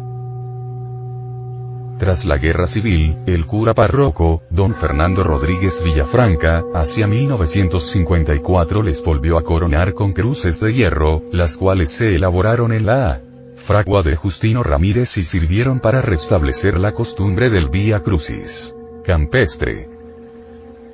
Don León Chicote Pozo, cura párroco entre 1967 y 1977, deseando continuar con la costumbre del Vía Crucis, utilizó los seis falos del Vía Crucis primitivo, que quedaban y restableció los ocho que faltaban poniendo en su lugar unos monolitos de cemento coronados con cruces hechas en la misma herrería que las anteriores. La intención de este audio cuaderno cultural de sexología gnóstica es enfatizar el aspecto del arte erótico como una inmutable universal en las antiguas civilizaciones y hemos destacado que las manifestaciones del arte erótico presentes en todos los pueblos del mundo desde el orbe primitivo pasando por la época paleolítica y de la antigüedad clásica greco-romana, es algo portentoso y que merece ser estudiado por científicos espantosamente serios. Como es obvio jamás nuestra intención ha sido realizar un estudio desde el punto de vista del erudito en arte, sino demostrar la visión de unos observadores al extasiarse contemplativamente con el contacto del mundo del arte erótico presente en las civilizaciones indoamericanas. Empero lo asombroso de este arte es la fusión del elemento erótico con el fenómeno religioso. Esta particular simbiosis no se encuentra restringida en Indoamérica sino que es compartida por todas las civilizaciones y religiones del mundo. La multiplicidad de las piezas eróticas en este lugar del mundo se traduce en la diversidad de motivos que presentan el culto al falo, que tiene en muchas partes el aspecto de un corto cilindro de piedra que reposa sobre una base horizontal y el yoni, que es el sexo femenino, el cual presenta una forma redondeada, oval, poligonal o cuadrada. Esta unión, el lingam yoni, falo útero, tiene un significado simbólico, y representa la creación del mundo, el acto del Génesis, lo divino que es el acto amoroso, que es una expresión edificante y altamente dignificante del Creador. El conjunto. Lingam Yoni encarna el antagonismo de los principios masculino y femenino. El eje. Primordial Lingam al unirse con el Yoni establece el principio de que el absoluto se desarrolla en la pluralidad, pero se resuelve en la unidad. Las culturas que adoraban al lingam o falo eran las más antiguas en Indoamérica.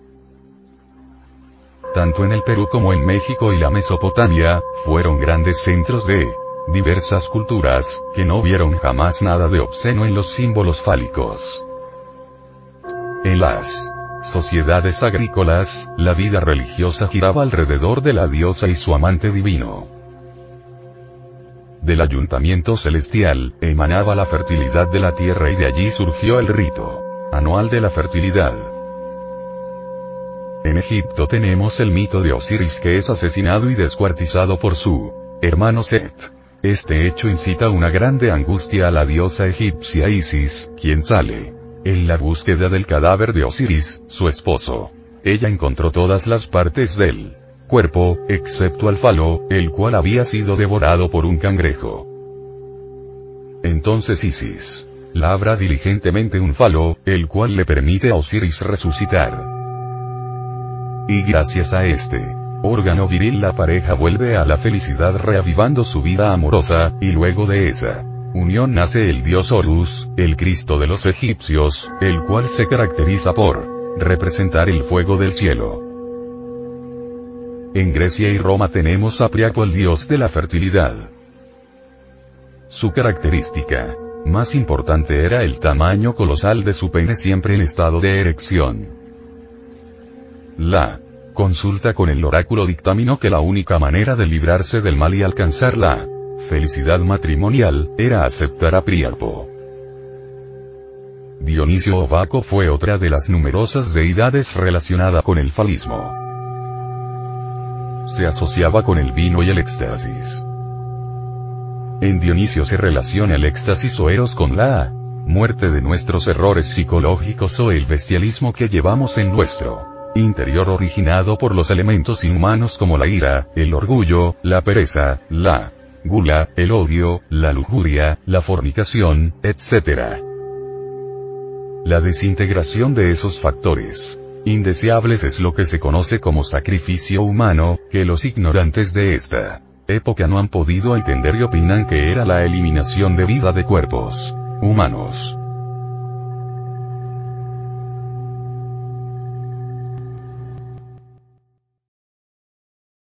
Asociación de Centros de Estudios Gnósticos, Antropológicos, Psicológicos y Culturales, de Colombia. A. C. Te invitamos a visitar nuestro luminoso portal en Internet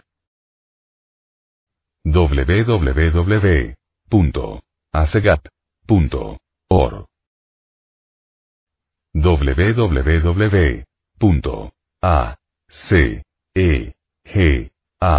www.acegap.org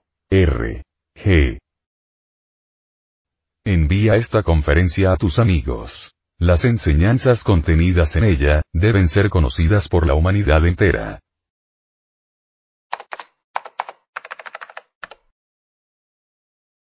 Lectura en movimiento. Difusión sin fronteras.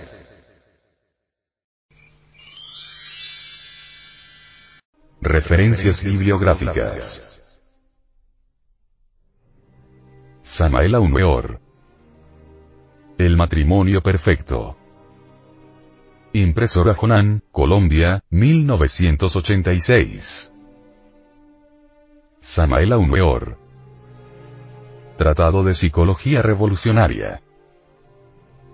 Ediciones Revolú, Colombia, 1986. Samael Aumeor. La doctrina secreta de Anahuac. Artes. Gráficas Independencia, México, 1980. Samael Aumeor. Didáctica del autoconocimiento. Ediciones Samael, Colombia, 1991. Fulcanelli. El misterio de las catedrales. Biblioteca. Fundamental Año Cero, España 1994. José Jesús Leal. Magia sexual preincaica. Ediciones Nueva. Cultura, Colombia, 1979. Selecciones del Reader Digest. Los últimos enigmas. Impresora y editora. Mexicana, México, 1978. En el origen de cualquier creación encontramos siempre el inmutable masculino y al eterno femenino en pleno conto.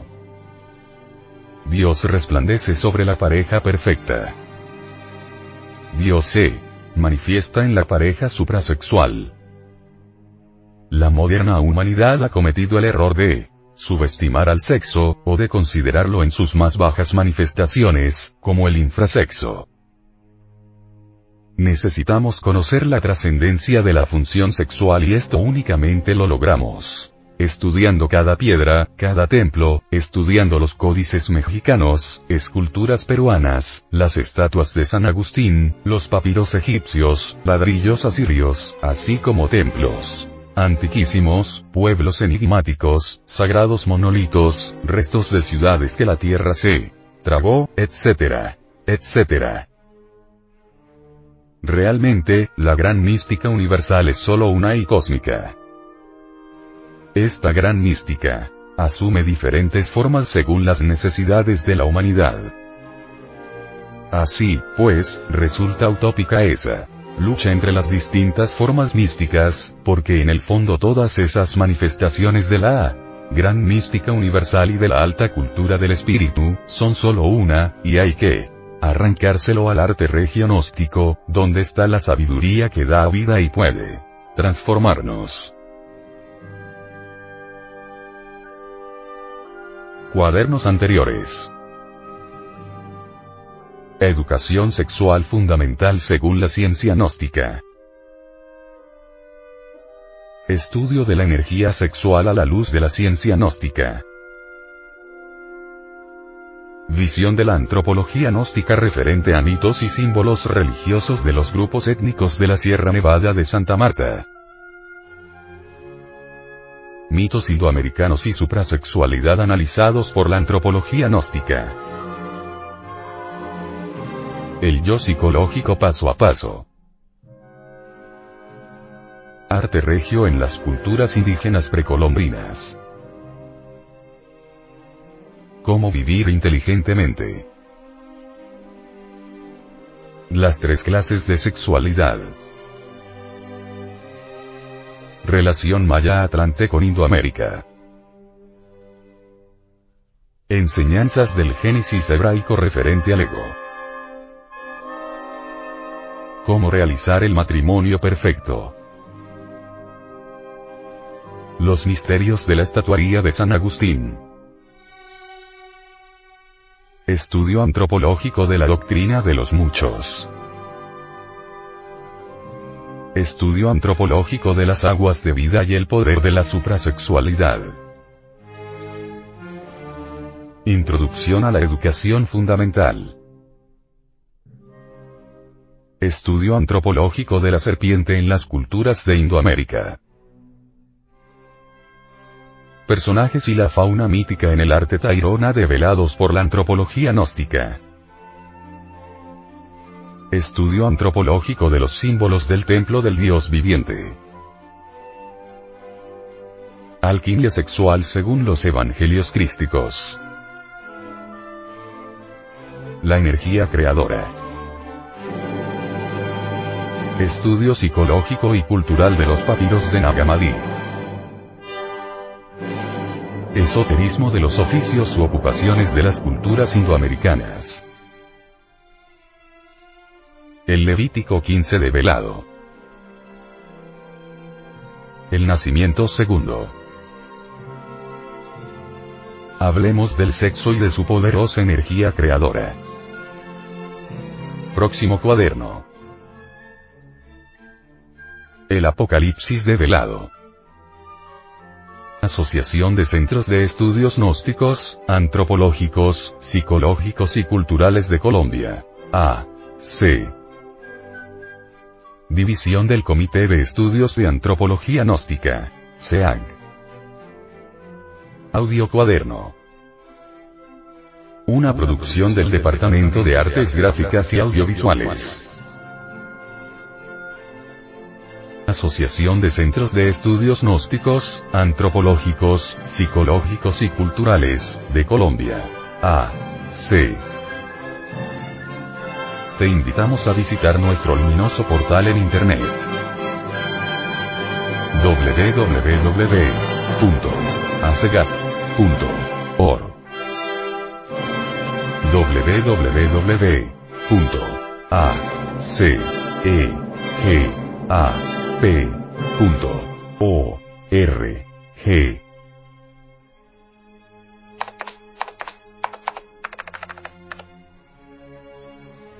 Lectura en movimiento. Difusión sin fronteras.